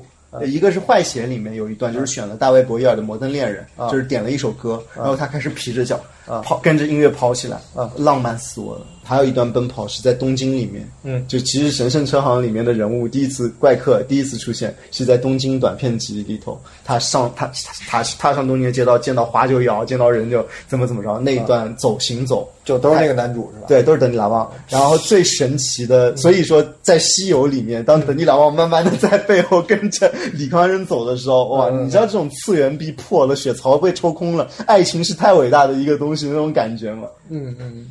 他们亮拍个那个脸，你看了吗？啊，看了，就是法国那个，喜欢法国版那个，喜欢喜欢。就是那个谁，那个演演演四百集那个人演的。对，然后呃，女女演员其实选的都是模特，对对全全都那那个其实是《天边一朵云》之后。对，嗯，对，我是把就这两个对应性很强。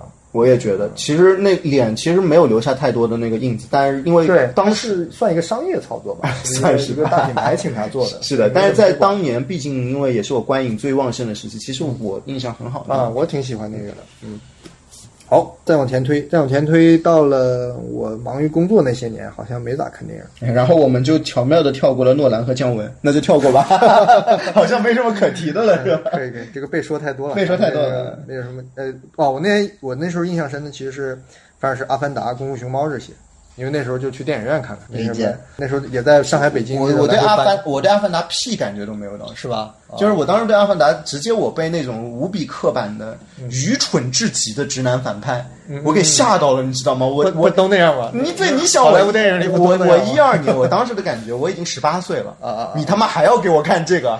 我欠你什么？就你你到了八十八岁也得看这个。对的结果他妈的《阿凡达》重映的时候我去看，哇，好厉害，你知道，就是里面那些美妙的世界观构造什么的，然后那个反派开始说台词，我又开始崩溃了，就是这种感觉，但但还是很厉害。对，那其实可能看这种片，我都是自然滤过这些东西的。就是啊，我我他太蠢了，我还是不能滤过。啊就是你稍微不蠢一点，我 OK。对你太蠢了，你那个角色，实话对吧？脸谱化的那个东西，而且你要想，其实卡麦隆他这种纯直男性角色，小时候深深打动我的。我作为一个所谓的父父父亲角色完完全缺失的一个童年的孩子来说，我看《终结者二》的感觉就是哇，那就是父亲的感觉，嗯嗯嗯你知道吗？这这很神奇。对这个对，其实我们开始第一个问题就是每个阶段看看片的这种标准啊，或者是取向，实际上是是在演变的对。那其实还有一个潜在的因素，其实是媒介。是，呃，我觉得那个时候也是影院的一个这近期的一个高峰其其实我一直以来最重要的媒介都是蓝光和 DVD，就就是从我是是从 DVD 时代，然后到蓝光。但是我们是跳跳两头嘛，你想近期我们就是资源嘛，甚至 DVD 也没有了。嗯，呃，前面可能两千年前之前面那几年肯定是碟片嘛，从 VCD 到蓝光，然后一个观影的靠影院的，其实就是零九年前后。六年前后，我甚至那时候在北京嘛，去小西天看过胶片版的《陆上行舟》，对吧？那时候就突然一个反刍，就是有有那么偶然的机会，就是进影院看了很多大片也好，或者艺术片也好，哎，所以那时候，呃，因为看影院，所以对这个片子，其实印象会加分。是。其实很多讨论是这样的，它很多是冲着影院去做的，所以一定是在那个空间是最好的。呃，然后你选了这个零九年选了这个这个无耻混蛋，对这个我其实昆汀电影讨论非常多嘛，我就直接问你一个问题，就是你看昆汀是有层次的吗？还是你就天生就一看很喜欢，然后不需要解释，哎，还真的我是直接就超级喜欢，是吧？我第一次看昆汀是《杀死比尔》，哦，三年级，第二部是四年级的低俗小说。嗯嗯我直接看了，我就。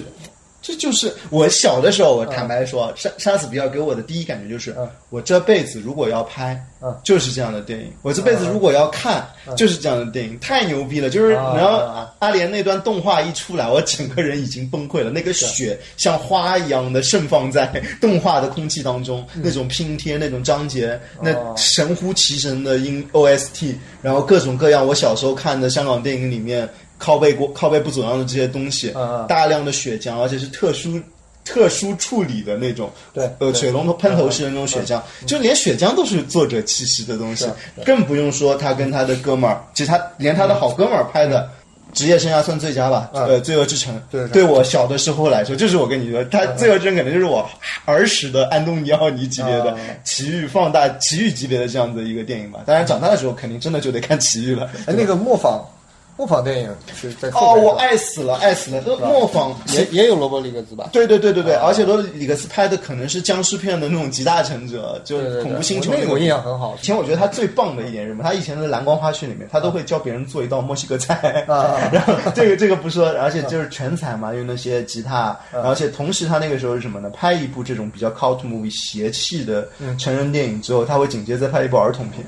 鲨鲨鱼男孩和火焰女孩，还有非常小特务系列啊什么的，就我当时觉得我倒没有系统关注好棒！所以我最早爱上的电影兄弟，嗯，是另另外一帮公司的昆汀塔伦蒂诺和罗伯特罗德里格斯。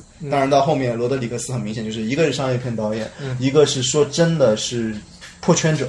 嗯啊，把某种壁垒打破的一个抄袭者，可能人类史上最伟大的抄袭者之一吧。对，其实你我问这个问题也是挺关键的，就是你其实你也提到一个关键词，就是你看到《杀死比尔》的时候，你已经积累了老港片的观影经验了。对，这其实就是我当时看《杀死比尔》没感觉的，因为我蛮早就看他了。嗯，那时候我还对邵氏对这种质感电影非常陌生，所以我完全不能理解他那种灼灼的那种。哎，你还别说，嗯。我当时系统看的还是成龙、周星驰、与吴宇森这三个人，啊就老邵氏你也没看，我也没看，我还真的是看杀死比尔，一眼就望穿似的，这也太好看。啊。三年级真的觉得这就是我看过最好看、最好看的电影，怎么可以这么好看？然后再之前的话，觉得特别好看的是《变脸》，就是吴宇森的，啊那是 少年时代那种对对，少年时代那种大对。我反而是你提的第二部电影那个低俗小说，嗯。我很喜欢，因为我之所以提到就是观影的不同阶段的这个趣味嘛，可能那个时候是我对花哨的形式最期待的时候。嗯，那时候我很明显是在大学大一大二大三的时候看的。那时候甚至我做建筑设计课程，我都在模仿这个电影的结构啊。啊，那时候另外一个模仿的就是冬夏秋冬又一春，所以你知道我那时候的口味就是对那种炫技式的很感兴趣。而而且我看春夏秋冬，嗯，所有人看春夏秋冬都会一下子被震惊到。对真的，这个电影太美妙了，它的结构。悠悠，你去找一下你妈，她开始疯狂扒拉我们两个。好，我们狗嘉宾被请下台了。对，这是昆汀。昆汀后来就是很多片，我确实觉得他的水准和他的质感，或者是他想呃做的一些就是影射影史啊或者什么的一些事儿，你是能够感觉到。但是我觉得他和我的直观有个距离。嗯就比如说八个人嗯，啊，他絮絮叨叨的时候，我是第二遍看的时候我才觉得，然后很棒，就是能够其实我。说真的，八恶人是我我当时的感觉是什么？我觉得他有点宗师的味道。嗯，嗯我坦白说，八恶人，因为我看很多人说什么，哎呀，他终于瓶颈了，他老了或者什么的。我一看老的好，就我突然感觉，哎，在一个传又是一个传统结构里面，嗯嗯序章各方面里面，原来对恶趣味也挺好看，嗯就是而且某种程度收放好自如了。对，就像江歌还是那种玩玩的娱乐性的很强的一个东西，那八个人在削除了那些最直观的娱乐性的那种情况下，还是那么饶有兴致，而且对剧本也开始写那种呃这种对称结构、互文结构的东西，就文很多比以前。对比以前文了很多，但好看啊。哎，八个人和那个无耻混蛋哪个在前面？无耻混蛋前面。当然无耻混蛋在前面了，哦无耻混蛋当时改变历史的那股子野野心还是另另那个。还是年轻的尾声。对的嗯。再往前，咱们就到了零八，零八零八年，我好像也没选出什么东西来。你选的是功夫熊猫 啊，其实功夫熊猫也不是没有原因，就是功夫熊猫，我第一次就觉得，嗯，我可以比较平时的接受一个西方的视角讲东方题材了，呃，功夫熊猫对我来说就是昏昏欲睡。是吧？我当时是陪弟弟什么他们一起去看的，其实我能我能坚持看下来，嗯嗯留不下任何印象，有点类似于我小时候看的像迪士尼版本动画的那个花木兰，花木兰我很喜欢的，啊，那巧了，是就是你又睡着了我没有任何印象啊。功夫熊猫，我跟你说，我最好的一个印象就是那个乌龟大仙消失的时候，啊，它变成一团花，然后我想这不是那个你还能那不是巴西嘛？你还能记这样子的美妙的细节，华彩对蛋了，我就是那你是真喜欢。就是这种主流作品里边能把这个消失做的这么浪漫的，就中国拍了那么多大片儿、武侠片啊、张艺谋现在的各种折腾，啊，就没那想过这种侠女里面的乔红最后消失也很浪漫，好吗？对但对但是那个呃，怎怎么说呢？我对《功夫熊猫》会有喜欢的点在于，它确实还是一个港片模式，嗯而且这配音有成龙，我就是成龙粉，啊说实话。好吧。然后你的零八年是这个天水围，天水围的日语，还有还有夜雨雾，对吧？呃夜雨雾我不喜欢，夜雨雾是也是徐安华的吗？也是徐安华，就是他任达华那个呃呃，对啊，典型的犯罪类那我我确认一下，那《日与夜》就是我看过的那部，对就是那个呃鲍鲍起静嘛，鲍起静。鲍起静演的那个。呃，他那段垃圾桶旁边的哭泣，把我和我妈两个人就摁在里面。而且另外一个点，主要的情愫是，他确实太像我和我妈的啊关系的。就是这个所谓是在电影中看自己，然后像这种平时的我，我我我这个虽然不恰当啊，但是就是我们说小金式的 中景视角拍出来的这种作品里面，嗯。我对我来说肯定是泛华语语境更能够击中我。呃，除了像侯孝贤之外，嗯。唯一一个能击中我的就是天水围，而且因为跟我生活经历的相似程度，嗯。以及我本身对我妈的那 我妈妈我母亲的那种嗯嗯崇拜也好，什么也好，就是我会觉得，嗯、这这对我来说是属于我的东京物语。嗯，这个话虽然说的很大，但是对我来说真的是这样。啊，就我对他里边印象最深，其实是那个小演员，就他那个儿子。男孩子是吧？我觉得很少有挑一个这种年龄的演员让我信服。其实那个男孩子很有意思，他就是素人啊，对他没有什么表达，没有台词也很少，没有痕迹一举一动你就觉得他就是你身边的，对，很合理，而就是你身边长得面容姣好的那种男生，对还就是还没有很跳，对吧？你要放吴亦凡那就毁了，对的对的。他就没有到那种程度，是这样，他的长相是是帅帅帅到可以跳的，但这个人还真的去表演，对对。他去的蛮好，这个是很神奇的点。以后也没有再演过什么呀？到了零七年，零七年你没有选啊，嗯，或者是没赶上那一年，我又选了个哦，还好有个色戒，你看到这个色戒，呃，还有变形金刚，嗯，对，变形金刚一，呃，变形金刚你兴趣有兴趣吗？小的时候看的时候有兴趣，现在一点也没有兴趣了，对吧？嗯，对，因为这两个还都跟我个人经历有关。变形金刚不说了，就是色戒是我，嗯，可能我不是说在一二年前后有一个影院观影的这个反潮嘛，嗯，所以可能色戒是我印象最早、比较早的一次美好的印象。就我是不是你去香港看？没有，我守着看的首映，就是熬到了十二点，然后骑自行车跑到五角场，嗯，然后呢，他还搭一个那时候叫《双城记》，是谁拍的来着？那个张婉婷啊，哦，不是，不是张婉婷，呃，是不是叫《双城记》，还叫双，还是还叫《倾城之恋》，反正就是黄觉，啊谁演的一个。他搭着放那个，就你先进影院，先得看那个，看完那个才是还有贴片对，我说这真是人生第一次，啊，我就忍着把那个看完了，完全没印象。然后终于过了十二点，就开始放《色戒》，《色戒》那个原声非常喜欢，就他那个开场不就是那些那些人站在屋顶，然后就啪那个那个音乐一起来，然后你就马上就就是我第一次觉得我可以用幸福感形容我的感受，就是那那个时刻，就是观影给我带来的感觉啊。但是后面就看着王力宏一出来，又觉得，对，但是整个那个印象还是挺棒的。嗯，那对我来说，《色戒》里面的戏剧腔并不算特别恰到好处，所以我没选啊啊。对就是就这是就他的问题这么简单嗯。但是他的激情戏是呃世界影史无法绕开的激情戏，太牛逼了，太牛逼了。不好意思，我突然飞到了一个点，我又忘记有一个偏商业的电影，但是是我超级爱的嗯，你最好帮我记一下。这个叫那个潘神的迷宫。哦，潘神迷宫，这种，但这个只要记一下就好了。我对因为你前面正好说到变形金刚，我就想到环太平洋，想到环太平洋呢，这家伙我就我就想到了。对，这个我们没提的就是这个陀螺嘛。嗯，陀螺其实前两天我说我们录毁了那期，嗯讲他讲了老半天，我们几个老男孩是非常哈这一趴的，嗯，就是怪物我实话实说，他那个拿奥斯卡的那个叫什么来着？不行，你你觉得不行是吧？我不喜欢我挺喜欢，是吧？我觉得那个他走向了一个大人的路，我喜欢他走向的那个，我喜欢他保持。我觉得他那个是青少年的路，他没有说大人，我觉得他还是少年，是吗？啊嗯，，只是青少年然后。反正我是对他的爱就停留在那个环太平洋，嗯，理解。但是潘我是觉得有一点倾向，设定啊什么，觉得我还是潘是属于，比方说，我现在有个孩子，嗯要给他看一个可能阴郁类的那个东西，我可能要么定伯顿，要么就是这一部啊，就是蒂伯顿还是挺欢乐的。哎，也是不 太过于觉得核心还是欢乐。是的。然后往前推到了这个可以多讲一点的，就是三峡好人出现的这个年代，零六年。哦，零六年还有红辣椒呢，是啊，我靠！这个所说的今天好越往前讲越嗨。嗯。然后还有疯狂石头，然后三峡好人我也讲了，红辣椒，你颐和园，这一年可以讲一期。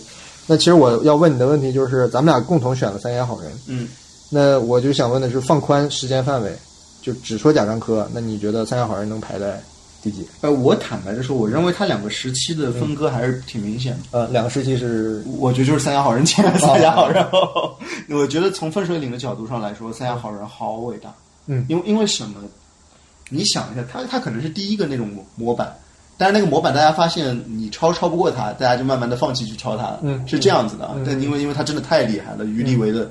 怎么就找到了这种数码的质地？怎么就找到了这一切？你知道吗？太太神奇了。然后甚至到现在，他其实呃，现在的这些作品里面，依然还是努力的想加进嗯当时可能影像带来的一些那种特征，然后其实很当代艺术的那种嗯画面冲击也好什么，然后就对对我来说，这是一部坦白的讲划时代的电影吧。嗯就是把所谓的业余感，但它根本不是业余感，它是大智若愚，嗯就是属属于这种中国这个时代的一种描摹的方式，用最最体面的方式。真的是最最体面、最最有电影突破意义的、影像本体的探索精神的一个方式，嗯把它呈现在了世界面前。这这这这个对我来说太意，所以我坦白的讲，你要真的让我去选，嗯。他在他的生涯里面第几，嗯。我觉得就跟小五并列第一。嗯。对我来说，嗯。小五的话，因为为什么不选站台？嗯。更成熟的站台选小五，嗯就是因为小五是第一，太伟大的第一，而且用这样的一个啊，你想小五是在日本出的盗版，严格意义上，嗯，我觉得这也是代表着日本的观音倾向。我不要你什么工业水准，我就要你达到创作思潮，对就这就是。我甚至觉得，就是光靠这两个节点，嗯，他一个人就是中国电影的某种浪潮。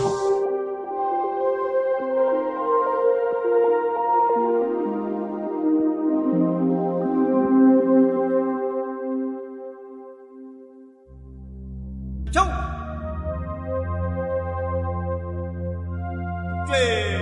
叹英雄，孤身无靠。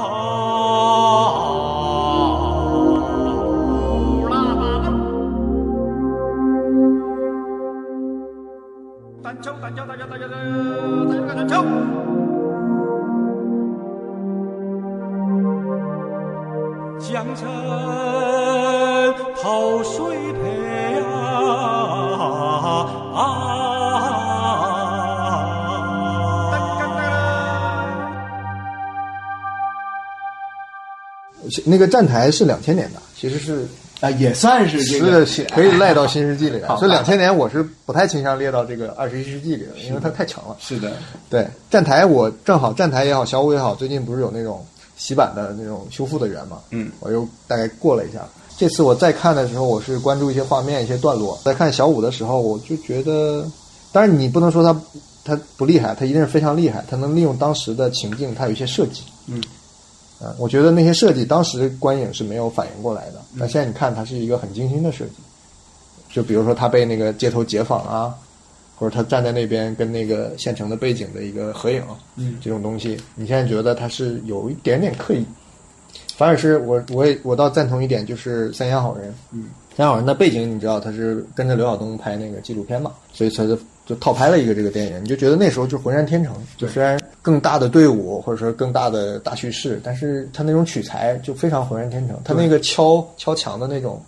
节奏，节奏甚至是有节奏的，对，它太神奇。对，我不知道北野武后来那个王下座头市那个锄地的时候，不是跟他那个踢踏舞的节奏也在暗合，我都不知道是有没有关联啊。反正就是到了《三峡好人》，虽然有人说他有点空洞了，不挖空洞这个人物，啥呀？但是我觉得从《三峡好人》之后有十年的当代艺术影像，几乎都脱胎自他，好吗？就是他真的牛逼到这个地步。嗯，就是你要这么说，其实我们真的说到，包括到世界到天注定为一个节点的嗯。贾樟柯，嗯。你你在那个时候让我说他跟阿比查邦的地位，我觉得是嗯平起平坐。对，要说到这个，我也能联想，就阿比查邦啊，在《正午显影》里，我说他解决了一些问题。嗯，实际上说是解决问题，实际上是是他用了化用了他遇到的那些元素。对其实《三峡好人》也我觉得是做到了，对而且做的可能比《正午显影》技术上要高明得多。对，嗯，浑然天成嘛，我们都说了浑然天成，因为正午显影始终还是一个，为什么说可能更多他会在美术馆跟别人见面也好什么也好，因为他的质地上确实还是一个所谓对，对我甚至觉得他那时候拍那个片子，他都没想再拍后面的。对的，就是就是一个艺术家，我就是把这个弄下来，然后完了我也不考虑别的，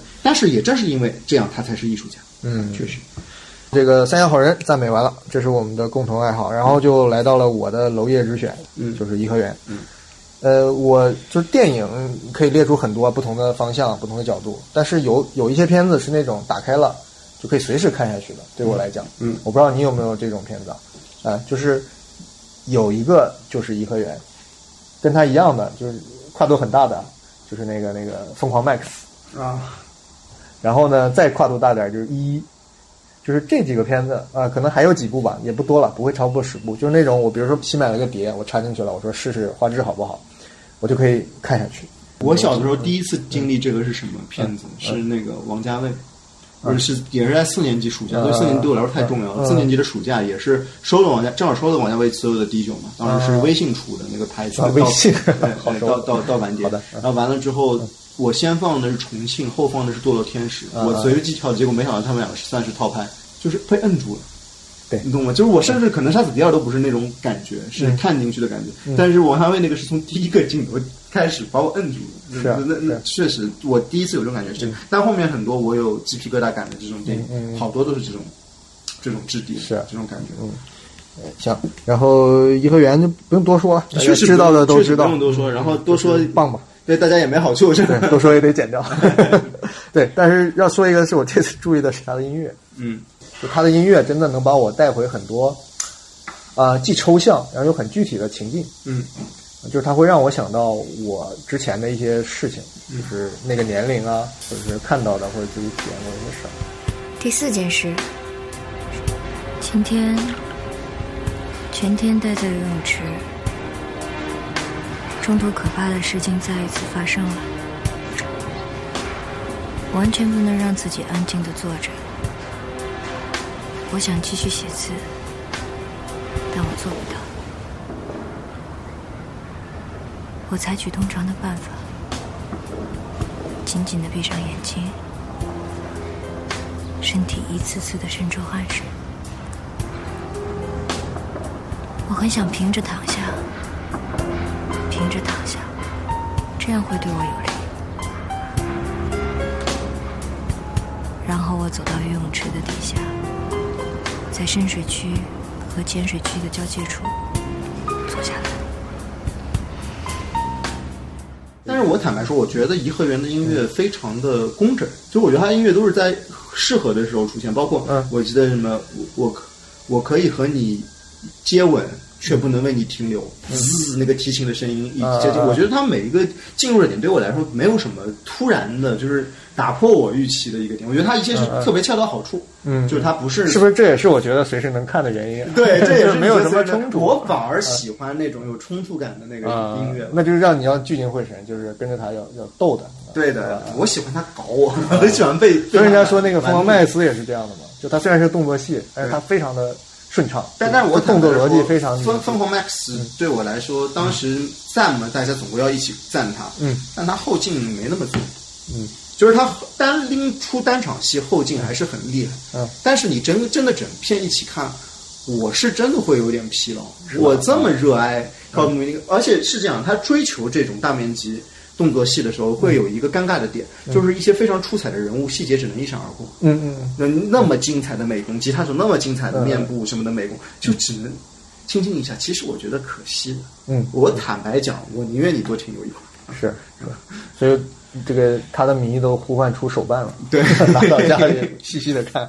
不死老乔，还有那个金鼻头那个，我对超喜欢。然后然后再往前推，往前推，其实有一个港片的这块，其实集中在港片了，就是零五年、零零三年之间。嗯，呃，就是一起说吧。你其实选了这个杜琪峰，你选了《柔道龙虎榜》，嗯还有个并列的，是吧？大知老，大智老，哎，大智老，其实那天我们也提到了，嗯就是就是我对我来讲，不知道为什么，我觉得我看他非常早，嗯，因为他真早啊，真的很早，是吧？零，而且零三年有个什么印象呢？因为他当时是类似于和那个什么老呃。那个什么老鼠爱上猫什么的，就是那、啊啊那一批合拍片是。集体在这边上映的，然后都是哦以什么香港动作爱情轻喜剧，嗯嗯嗯以喜剧的包装对，然后这个大智来上老又给我一种非常诡异的印象，是。就是那种诡异的氛围。你知道吗？因为当时你想我才多小，嗯。零三年，嗯，我我九四年的，我零三年九岁，嗯我真他妈是九岁看的这个啊，片你那时候就看了，你想一下，我看到最后那个头的心态，我抱着我要看瘦身男女，就是想要跟阿姨啊什么一干什么，大要欢大欢乐啊对，好好笑什么的。他妈的，最后张柏芝那个头一出来啊，魂飞魄散，童年阴影好几年。然后我当时的，嗯。我后面意识到就是。呃，其当时其实看的是个删减版，就是他把那个看到的所谓的过往的页、嗯这个部分很粗暴的删去但是在看完完整版以后什么也好，第一个我居然深深的被张柏芝那个角色的魅力打动，就好有那种港式女性的魅力。然后另外一个部分就是我第一次意识到，混合类型片真好玩啊！啊，就原来可以这么混，你知道吗？武侠的味道、都市的那种奇情的味道、荒诞感什么的，那做到那种荒诞感，这种融合度对我来说很特殊。而至于融柔道龙虎榜，其实说白了，呃，我觉得就是那一套东西，在它枪枪火里面的那一套东西，嗯嗯能不能延续到其他的题材里？嗯嗯他给出了答案吧。嗯嗯啊，而且里面属于都市情感的那个部分，我觉得描摹的香港城市精神很明显，就是包括像文雀，嗯剧本里面明显粗糙的，嗯嗯我很喜欢，是。就从头到尾非常享受的一个法式默片，对我来说。但是我觉得文雀跟嗯《柔道龙虎榜》还有这个大智老给我的印象是不一样的。文雀可能比较靠黑社会这一派，哎，是，就是你就像你说的那两个片其实有点色的，就看上去，有的就是柔柔道龙虎榜，嗯，就它虽然是个动作戏或者怎么样的，但你就觉得它是疙疙瘩瘩的。对的然后文雀其实就像一个小调一样嘛，就跟那个罗大佑的配乐是一样的。是的，就就是很顺，啪啪啪啪就下来了。自如，然后而且其实有种那个什么，呃，说的不像的那欧洲大师范儿。啊，是吧？啊就而且当时确实也是法国人给他出资的嘛，哦因为放逐也算是法国出的资，是这样，嗯，也很有意思啊。放逐那个片，那为啥没选黑社会系列呢？因为我很喜欢很喜欢呀，但是在这个选择当中，我认为黑社会的那种喜欢是完全可预料的喜欢。对，大只佬和柔道龙虎榜，我必须得承认有跟香港人的嗯。情怀关系吧，是的。就是我爱这个城市，嗯，所以可能相对而言，我选择了更接近这个城市精神的这两部，嗯嗯。包括大只佬这种癫狂过火的部分，尾尾声的部分，嗯嗯会很明显。黑社会其实完全就是告诉你我杜琪峰的调度能力啊，到底在什么样的位置。那我我突然想起一个，我要查一下，神探是哪年的？神探零零六还是哇，神探也给忘了，零七年的。零七年的？其实我对杜琪峰，就是像你说的，就是我对黑社会的这种判断，其实就像一一一样，嗯，就它很圆融、很完整，一个大大架构在那里。而而且是从第一个第一个音符出来，你就开始被摁住了。是是呃反而是神探，就让你觉得更个人化一点。嗯，就是我很喜欢神探，但但是神探现在的角度看起来就是没那么新鲜。嗯，这是实话，嗯因为你多人饰演就是它本身就不是一个多新鲜的东西，但是银河的表达方式嗯是独有的。刘青云的那个表演是天衣无缝的，对呃，特效化妆那个耳夹耳朵是非常假 的，是然后对对对然后里头，而且其实你知道，对我来说啊，他们还有一个很有意思的点，嗯就是在银河比较重的重度的跟犯罪有关的题材里面，他们用的好像一直是邵氏一个老的变形宽银幕镜头。就是一个组装附加镜的变形宽幕镜头，那块变形宽幕镜头会导致一个什么问题？因为它是组装的嘛，所以它附加镜经常歪掉，所以你会看到它的画面经常性有一些是歪的，比方人是往那边啊被拉长了一点点啊。那个他们所有跟黑色真的黑色相关的很多都是用那一个镜头拍，我感觉一直就是想着用当年老少时的那那一个镜头。这个是我猜测的，因为我觉得杜琪峰这个人百分之一万有老镜头情怀。行，好，再往前推，哎，还是香港啊，就到了可以说说周星驰了。我爱死他了。哦，周星驰功夫是我们的共同之选。嗯，对，其实选功夫之前，我是想选那个降魔篇的。嗯降魔篇是我，因为我在降魔篇上映的一三年，是我当时正好在电影院打工，哦，所以我这辈子看过次数最多的电影是《降魔篇》。我当时正好收的是那个，然后我印象特别深，看每一场都会有一个孩子就是在前面被吓到，然后要哭在那，然后他的爸爸什么的就非常不爽，在那。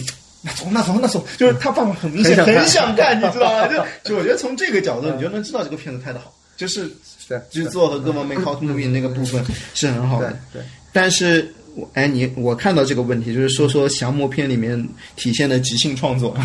我先说我为什么问这个问题吧。其实当时我看了这个片，然后有些朋友就问我说好不好？就周星驰也是很久没拍好的片子了，之前是《长江七号》，对是吧？反正就是有点那个儿童像了嘛。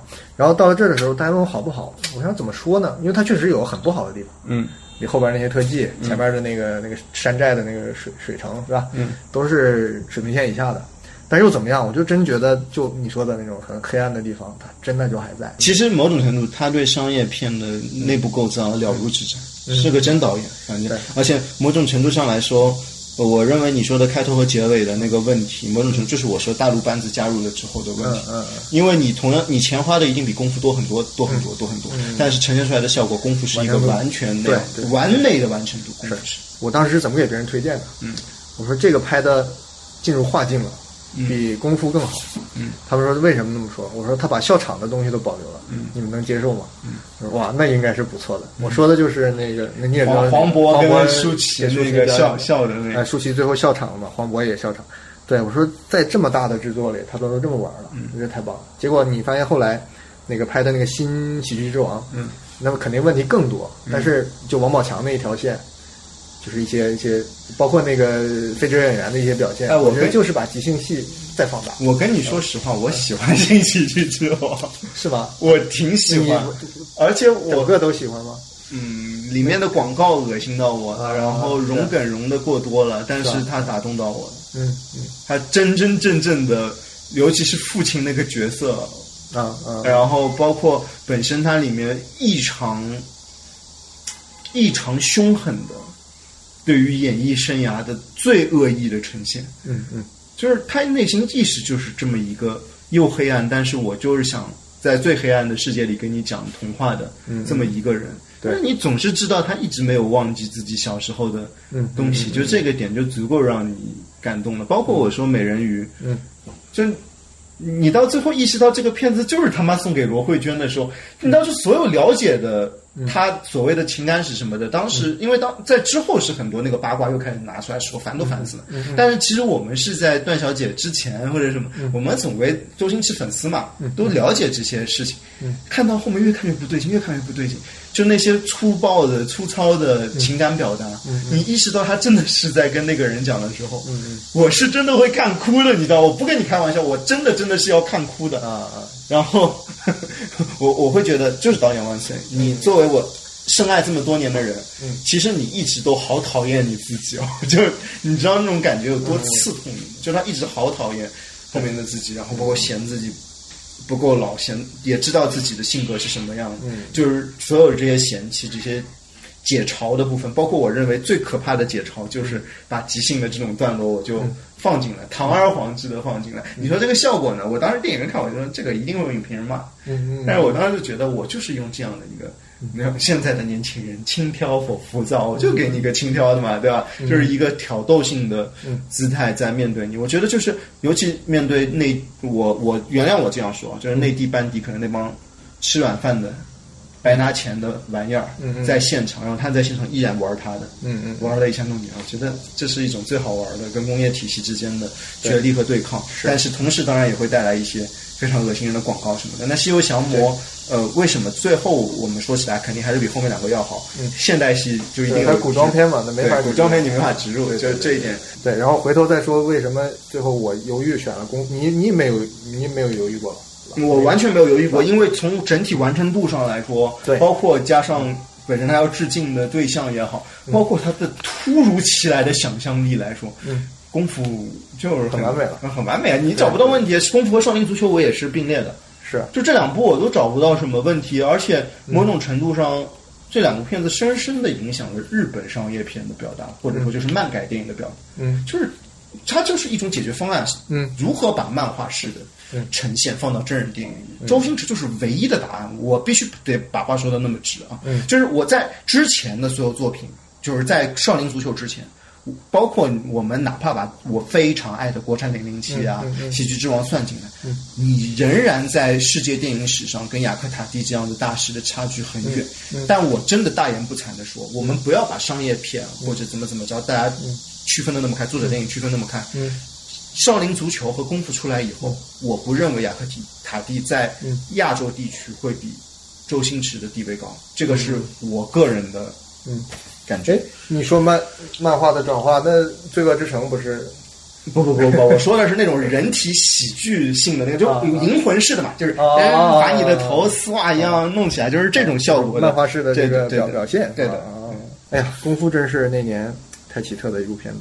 对，你都不知道周星驰能拍出这么成熟的片子，对，就很奇怪。但是就跟看那个成龙的那个奇迹一样。哦，对对对，意外就是很他这种人，这种班底怎么会做这种东西？是，然后之后果然就也没有了。是的，是吧？而且我个人认为，功夫还有很重要的一点，就是香港班底加好莱坞的一些资源的那种最终的绝唱，最后一次，啊、最后一次绝唱，是的，是的，整个香港电影史的绝唱，嗯、我能这么说，可以这么说。嗯，到了零零三年。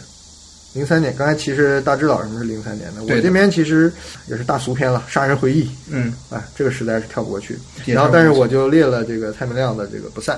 嗯，因为蔡明亮如果只选一部的话，我应该就是选《不散》。嗯，因为刚才你问我蔡明亮跟阿比查邦有没有相通的地方嘛？我们说它核心或者大背景还是我认为是不同的。嗯，因为阿比查邦我理解还是那种丛林式的，就是比较就是在用自然环境里面、自然状态下的一种呃屋的巫的，就是巫术那个巫啊，嗯、巫的线索。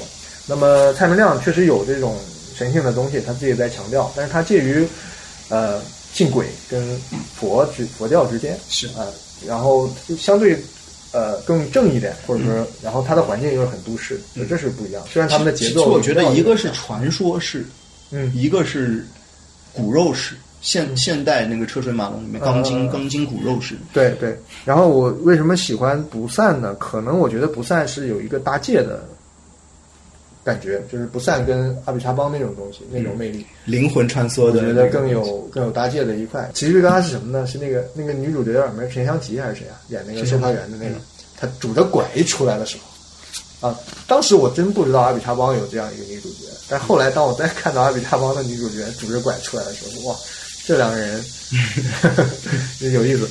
那么呃，再往前到了你的零二年，你是你是你要再说说了，其实 PK 你点选了两部片，嗯一共就二十三个名单，你选了两部片，可见你有多喜欢它。嗯，然后《失恋失调》我其实也看了，嗯但是我没看完。嗯说实话，就它有点给我的感觉有点断断续续，跟我看大师那种经验是不一样的。呃，为什么？这可能有一点啊，失恋失调就是我们所谓对我来说是可能别人看红尚秀的感觉，就是失恋失调对我来说实在是太共鸣，是吧就是里面这个躁狂的呃，对，有点主角的这个状态对，，我是有点不能理解他那个神神叨叨。我太能理解他那个神神叨叨了，你知道吗？啊因为我他妈逼跟别人吵架就是这个样子的，啊然后我我的感觉就一下子把我击中了，包括他跟那一个成人色情电话呃老板，我们伟大的塞尔摩霍夫曼，对吧？就是呃那种这么神奇的轻描淡写一下的呃那种关那种关系，我觉得他是。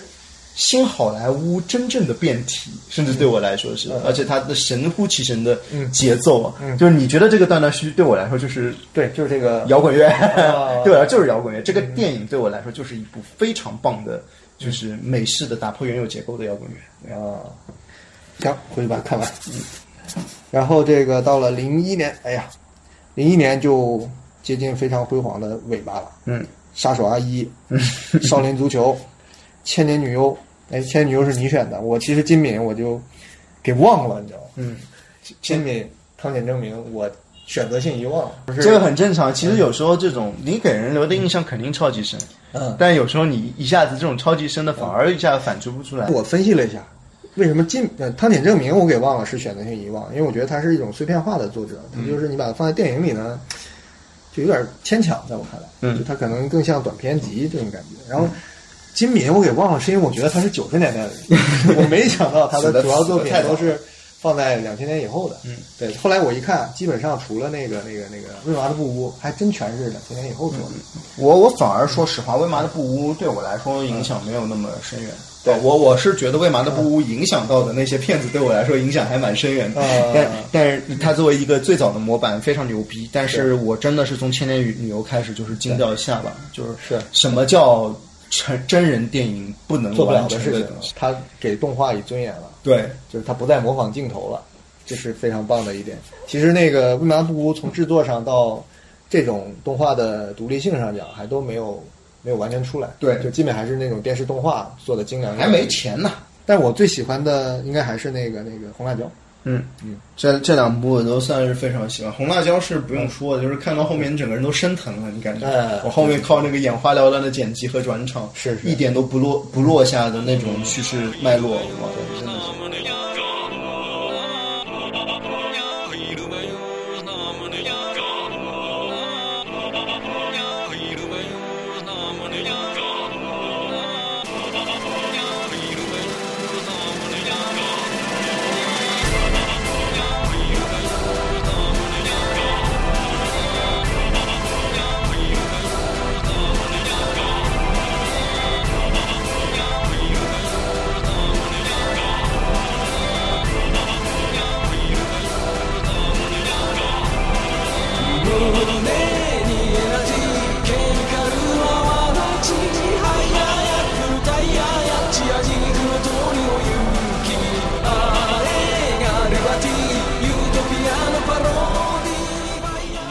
他再选个《盗梦空间》，我也是挺佩服的。反正《盗梦空间》啊，因为我在这些名单里要一直推这个类型片的，包括我还已经推国产类型片，有另外一个名单。嗯，就我觉得这个趋势现在来说有点没必要。嗯，因为你也看到国产还嚷嚷着必须拍类型片，确实都拍类型片了。现在结果是什么？嗯，是网大、院线傻傻分不清楚，这是你现在看到的结果。所有的电影三分钟说完，这是你现在看到的结果。对，我不认为这是一个所谓的趋势了，我反而觉得现在对我来说，还能饶有趣味性的，还真的是我真的宁愿去找一些。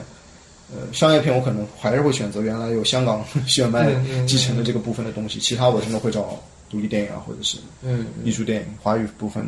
我是觉得类型片是一个很有意思的点，因为我有一个很朴素的观点，就是，呃，影像这个东西它天然不是最适合用来讨论一些问题的东西，是，它是一个，但是影像本身是伴随着很强的政治意味的一个东西，嗯。我我会是你是这个观点，我是这个观点，对，因为我说的朴素观点就是从这个它的受众或者它的传播方式来讲，所以我觉得有必要就是在这个这个角度和立场上有一些还是站得住的东西。为什么我会选诺兰的《盗梦空间》？因为它可能在诺兰也不是最好的，或者在这种穿越里也不是最好，诺兰我觉得最好的是敦刻尔克，所以你还是从影像嘛，对嗯。吧？所以我说《盗梦空间》是因为它制造了一个结合点，是。哦，嗯，不行，那你要这么说的话，嗯。我觉得最更更称得上是结合点的是《黑暗骑士》。嗯，而且是个完美无缺的，甚至对于原来已经条条框框很多的漫改电影，嗯嗯。出现了一个突破性意义的一个嗯结合性的东西，而且以导火线为蓝本，嗯哇，太巧妙的做。那个系列我也很喜欢。我至今还觉得《黑暗骑士》包括希斯莱杰啊的表演，我个人认为嗯商业片或者什么我们都不要分家，嗯不亚于拿威尼斯、拿奥斯卡嗯那个杰昆。嗯，不亚于这一个性啊性爱的小小丑的。我不认为现在这个小丑就是说完全方法派把那个比下去，我我不这么认为。我觉得希斯莱杰那个也是一个非常永恒的经典。嗯嗯，对，我在那个另一篇长名单里是提到这个的，但是，呃，反正不多解释吧，就是可能我觉得这个结合点是还有一个受众的反应。是，你想这个蝙蝠侠三部曲，你可能跟回去跟我的同学或者同事或者跟我家人提，没人会有印象。嗯，但你如果说，哎，记不记得有一个叫《盗梦空间》的电影？哦，很烧脑或者怎么样？我就说，这种结合就是作为类型片，它是跟受众是对应的。我觉得大家都是会有印象的，主要还是可能跟大陆上映有关。啊，不过还有一个点，我发现你要说类型片，那我们总归说说反类型片。嗯，反类型片里面我又漏选了一个超级爱的作品。老无所依，啊老无所依 这个其实也是太多人选了吧？我觉得也就没啥可提的，对吧？嗯剧本、表演、摄影，哎呀，他们两个感觉这之后也也就他们划水我无所谓啊，好看就行啊，是吧？呃，包括他那个短片集也很好看，那个我喜欢，那对个我喜欢。对啊，那个很好看。我就说之后就那个我印象深，差不多就到最后一年了。最后一年其实我也硬选了一个，就是《天使爱美丽》。嗯嗯我选的是我硬选的出来的是《花样年华》，因为我爱王家卫。对，这个是今天也是一个重点。我要代表我另外两个老哥们质问一下你，花样年华》好在哪儿？因为他们非常不爽，《花样年华》最近频频登顶，很多榜单上讲到华语啊，讲到香港啊，讲到爱情电影，都是《花样年华》，包括 CC 的第一部华语片就是《花样年华》。我很我很坦率的说，嗯。花样年华》《声光电》声光影》，嗯，这三者结合到了一种密不可分或者说浑然一体的时候，你说它什么也没用。我认真的，你真的结合到这个地步。就是他们就是一体的，他每一个镜头，我说白了，你能把单帧脱离人物，嗯。只讲构图，脱离构图只讲人物，脱离音乐只讲构图，脱离音乐只讲人物，你做得到吗？这部片子没有一个地方是你能分开的。当一个片子这样，你即便知道啊，我是我王家卫是他妈挑音乐的，又怎么样呢？两个男女演员，他们本身就演得好，又怎么样呢？你脱离得了周慕云那个角色吗？就是在这个电影里面，梁朝伟就是周慕云，周慕云就是梁朝伟，你没有办法跟，包括二零我们最简二零四六拍的那么好，但是对大家来说初级印象绝对是失望。我觉得光这点就足以证明为什么失望，因为有点硬熬嘛。花样年华一点都没有硬熬啊，对，而且那些你你知道，就是里面突然之间时装走秀的升格镜头，在那个街巷，两个人擦肩而过，扭着旗袍的屁股走下来，嗯，哇，这什么情况啊？嗯，你知道吗？就这个镜头出现，这什么情况？这合理吗？我不知道，嗯这应该出现吗？我不知道，这剧本是这么写的吗？我也不知道，但它就是出现在这儿了，我完全接受了，太美了。对，这就是我跟你朋友说的话。当一个院子做到这个地步，不好意思，他真的太牛逼了。这就是广义上能让各国人民抛却语言，你不得不佩服。嗯，你而且你不管你是时尚大师，你是荒木经惟，还是你是麦昆，嗯，你看了都佩服。嗯就这么简单，这就是一个各环节实在是那个。但是同时，我认为它也代表着就是香香港嗯张淑平啊，嗯这一批所谓美术，嗯到底多棒？对香港这些工匠到底多牛逼？我觉得这也是一个集中的呈现。嗯，我觉得另一个集中呈现可能是功夫，但《花样年华》绝对是前一个集中呈现，嗯而且这种呈现是有难度的，重新找了一个跟以前的他的摄影思维基调还不是特别一样的路数嗯嗯，去拍的，我就觉得真的真的真的太棒了。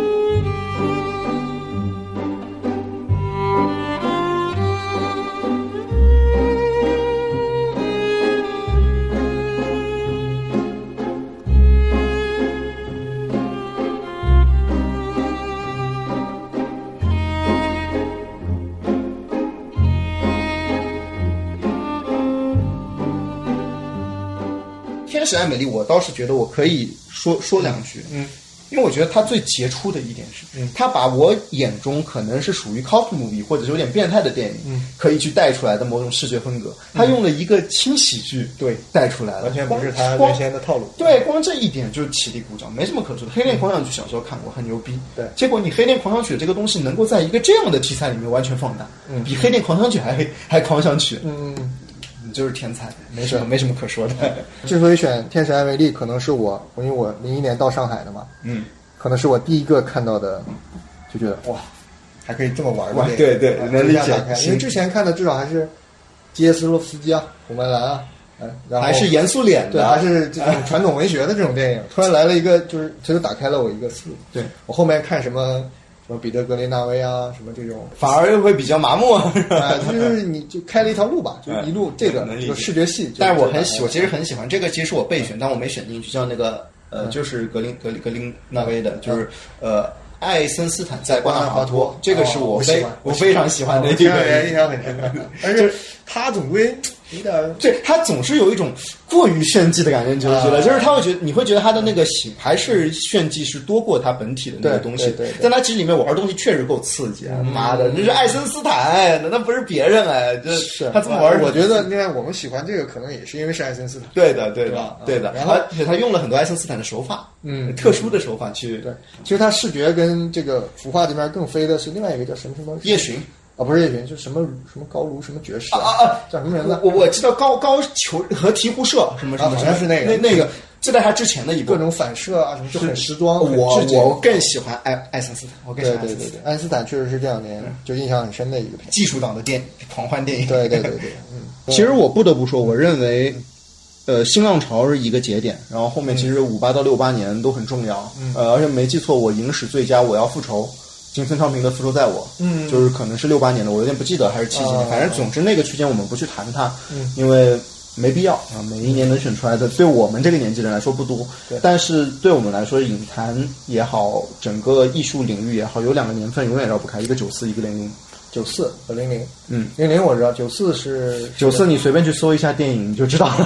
就是我这么说，九四年甚至可能《橄榄树下的情人》排不上号啊，是吧？嗯，就是到了这样地步的情人。呃，然后九四那年除了有低俗小说之外，另外一部玩弄时间的电影就《暴雨将至》啊，对。啊，那我就知道了。然后红白蓝三部曲的两部也是94都是九四的。哦然后那个《大话西游》呃，《重庆森林》嗯。然后那个《狮子王》《阿甘正传》《肖申克的救赎》，这个是中国人民老朋友级别的这个电影。欧洲其实也非常非常多，《烈日灼心》呃，《烈日灼人烈日》灼人不好意思，不好意思，《烈日灼心》的《烈日灼人是我最爱，都是九四啊，啊九四和零零就是两个我觉得绕不开的爆炸式的年份。嗯，对，两千年其实一进来我觉得就很痛苦了。其实这个都不能，我最想选的是《鬼子来了》，也是两千年的，嗯，是这样？。你就很难一一。但但是我坦白说，啊，就是我这个我近两年最大的变化，就是好像对姜文的这一套东西，我还是很吃，我甚至非常喜欢一步之遥。嗯但是现在就是你任何弄一个榜单，我还真的好像有点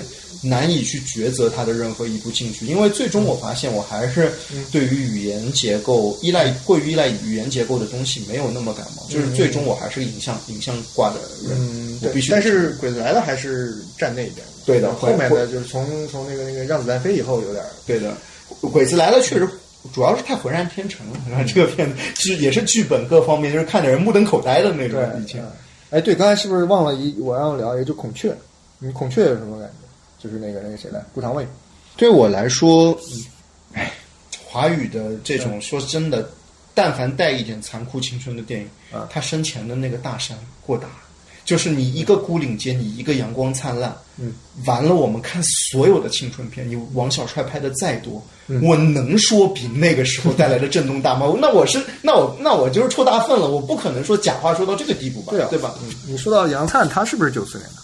阳光灿烂不是九七吧？九七啊，嗯。啊，他是跟那个我很喜欢《东邪西毒》是同一年的。对的，嗯，东邪也好看啊，而且九四年的同学，阳光灿烂也是九四年的嘛，我操，这什么年份啊？这真的什么年份？而且说起来，阳光灿烂日子挺逗的一点，你嗯。你应该有知道这件事，就是孤岭街的英文名，你知道？就是什么 summer 对什么，Bright Summer 的啊对，啊。就是阳光灿烂的日子，啊同一个名字哈。对的，很很棒的一个致敬。哎，这个以这个新世纪二二十年为轴，我们就过了一过，影迷再过过嘴瘾。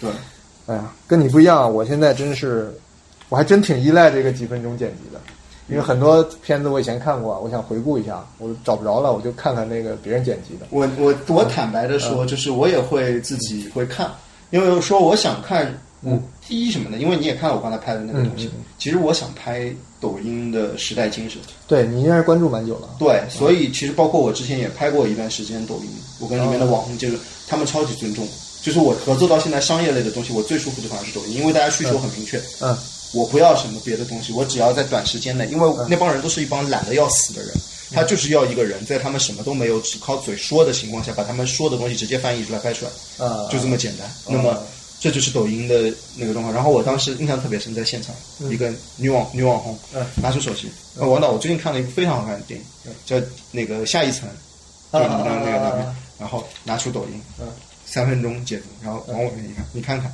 然后我当时是很拒绝的，我就没有看，然后最后那个女网红很生气，你不看我就关了。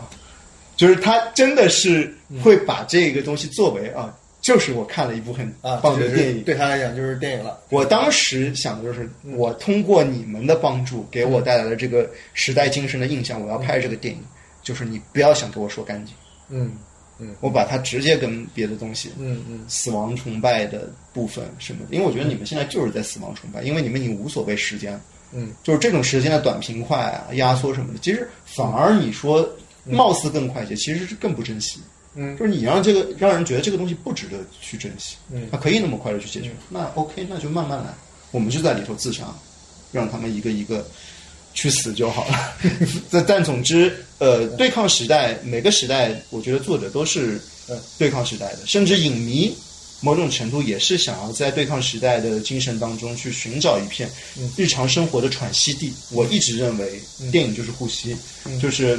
因为电影跟人毕竟是有距离的，嗯。我觉得人就是在那一个距离当中，或者在那个夹缝当中，摄影机、荧幕和生活的距离当中，去找到那种呼吸感，去感受另外一个层次的东西，接近天堂也好，接近地狱也好。嗯，那么两千年后，无论怎么样，无论电影烂成什么样子，还是好成什么样子，对我们来说，能有一个呼吸的空间，不行，我们再往回找嘛。说难听点，在在这一个空间里面，我们总能找到那一片地方吧。但是，呃，就目前来看，嗯，近两三年在华语地带，嗯甚至可能泛好莱坞电影，我我对我来说，有两国的电影发展的特别像，嗯也不是发展特别像，就是现在处境特别像，嗯，观众为王，短平快为王，一个是美国，一个是中国，就是你要我在日本近年我还能看到《冰激凌与雨声》这样子的作品，嗯嗯然后在中国和美国，你一个骗子一出来，我就知道你是啥样。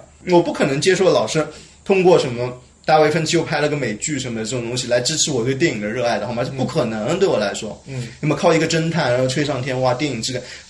告诉你就是不可能这件事，我就是原教旨，所以只能说老派的让他老派，新新潮的让他新潮，然后大家有新的追求，电影不再是唯一的一个呃叫什么集大成者的选择也好，什么也好，就是不再是那个空间，对我们来说都对时代来说可能不那么重要。对，现在谈起看电影，我总觉得让我想起一个画面，就是，呃，前些年在日本旅行的时候，我们乘那个新干线从这个京都去东京，嗯，路上我们邻座就坐着一个老阿姨，一个日本的老阿姨，她坐好了之后呢，她干嘛呢？她呢拿出一个小本儿，那个小本儿就是手掌那么大，蓝色封面，翻开里边全是日文的平假名，我也不知道是什么，但是我就是记住了这个画面。后来我就是各种收旧书啊什么的，我就偶偶尔会看见有人在卖这种本子。它是什么呢？它是日本的那种叫净琉璃啊，还叫什么？嗯就是一种传统戏剧的剧本。所以现在聊起电影，就像今天咱们一部也没看，呃，但是看了你的片子，就一个经典电影也没看，或者咱们的票选电影都没看，咱们聊了一下午。或者是咱们拿出一个短视频，把这个《阳光灿烂日子》的剧情梗概再看一遍，这个我拒绝。就就有点像这种老阿姨刚才的行为，就是她变成一个想象，嗯，就是他看那个剧本的时候，他会想象一一台就就净琉璃，因为他可能他都看不掉了，不没有人演，嗯，我我觉得倒是不至于，就是因为只要这个形式还在，一定会有人走一些所谓的老路，一定会有人走一些所谓的新路。尽尽尽管很多重复，但是你还会看到很多重组嘛，嗯。就是永远都会有新的东西出来。只是说现在的观影模式和它现在的位置确实不在，嗯，确实不是以前的那个样子。这个我们不得不去承认这一点。嗯就是还是那句话，就是大家都别觉得我们影迷有多重要，也别觉得电影有多重要。嗯，即即便我们知道它真的很重要，你也不要真的真的在人群当中觉得它对所有人来说是多么有启蒙意义，尽管它启迪了你的一辈子。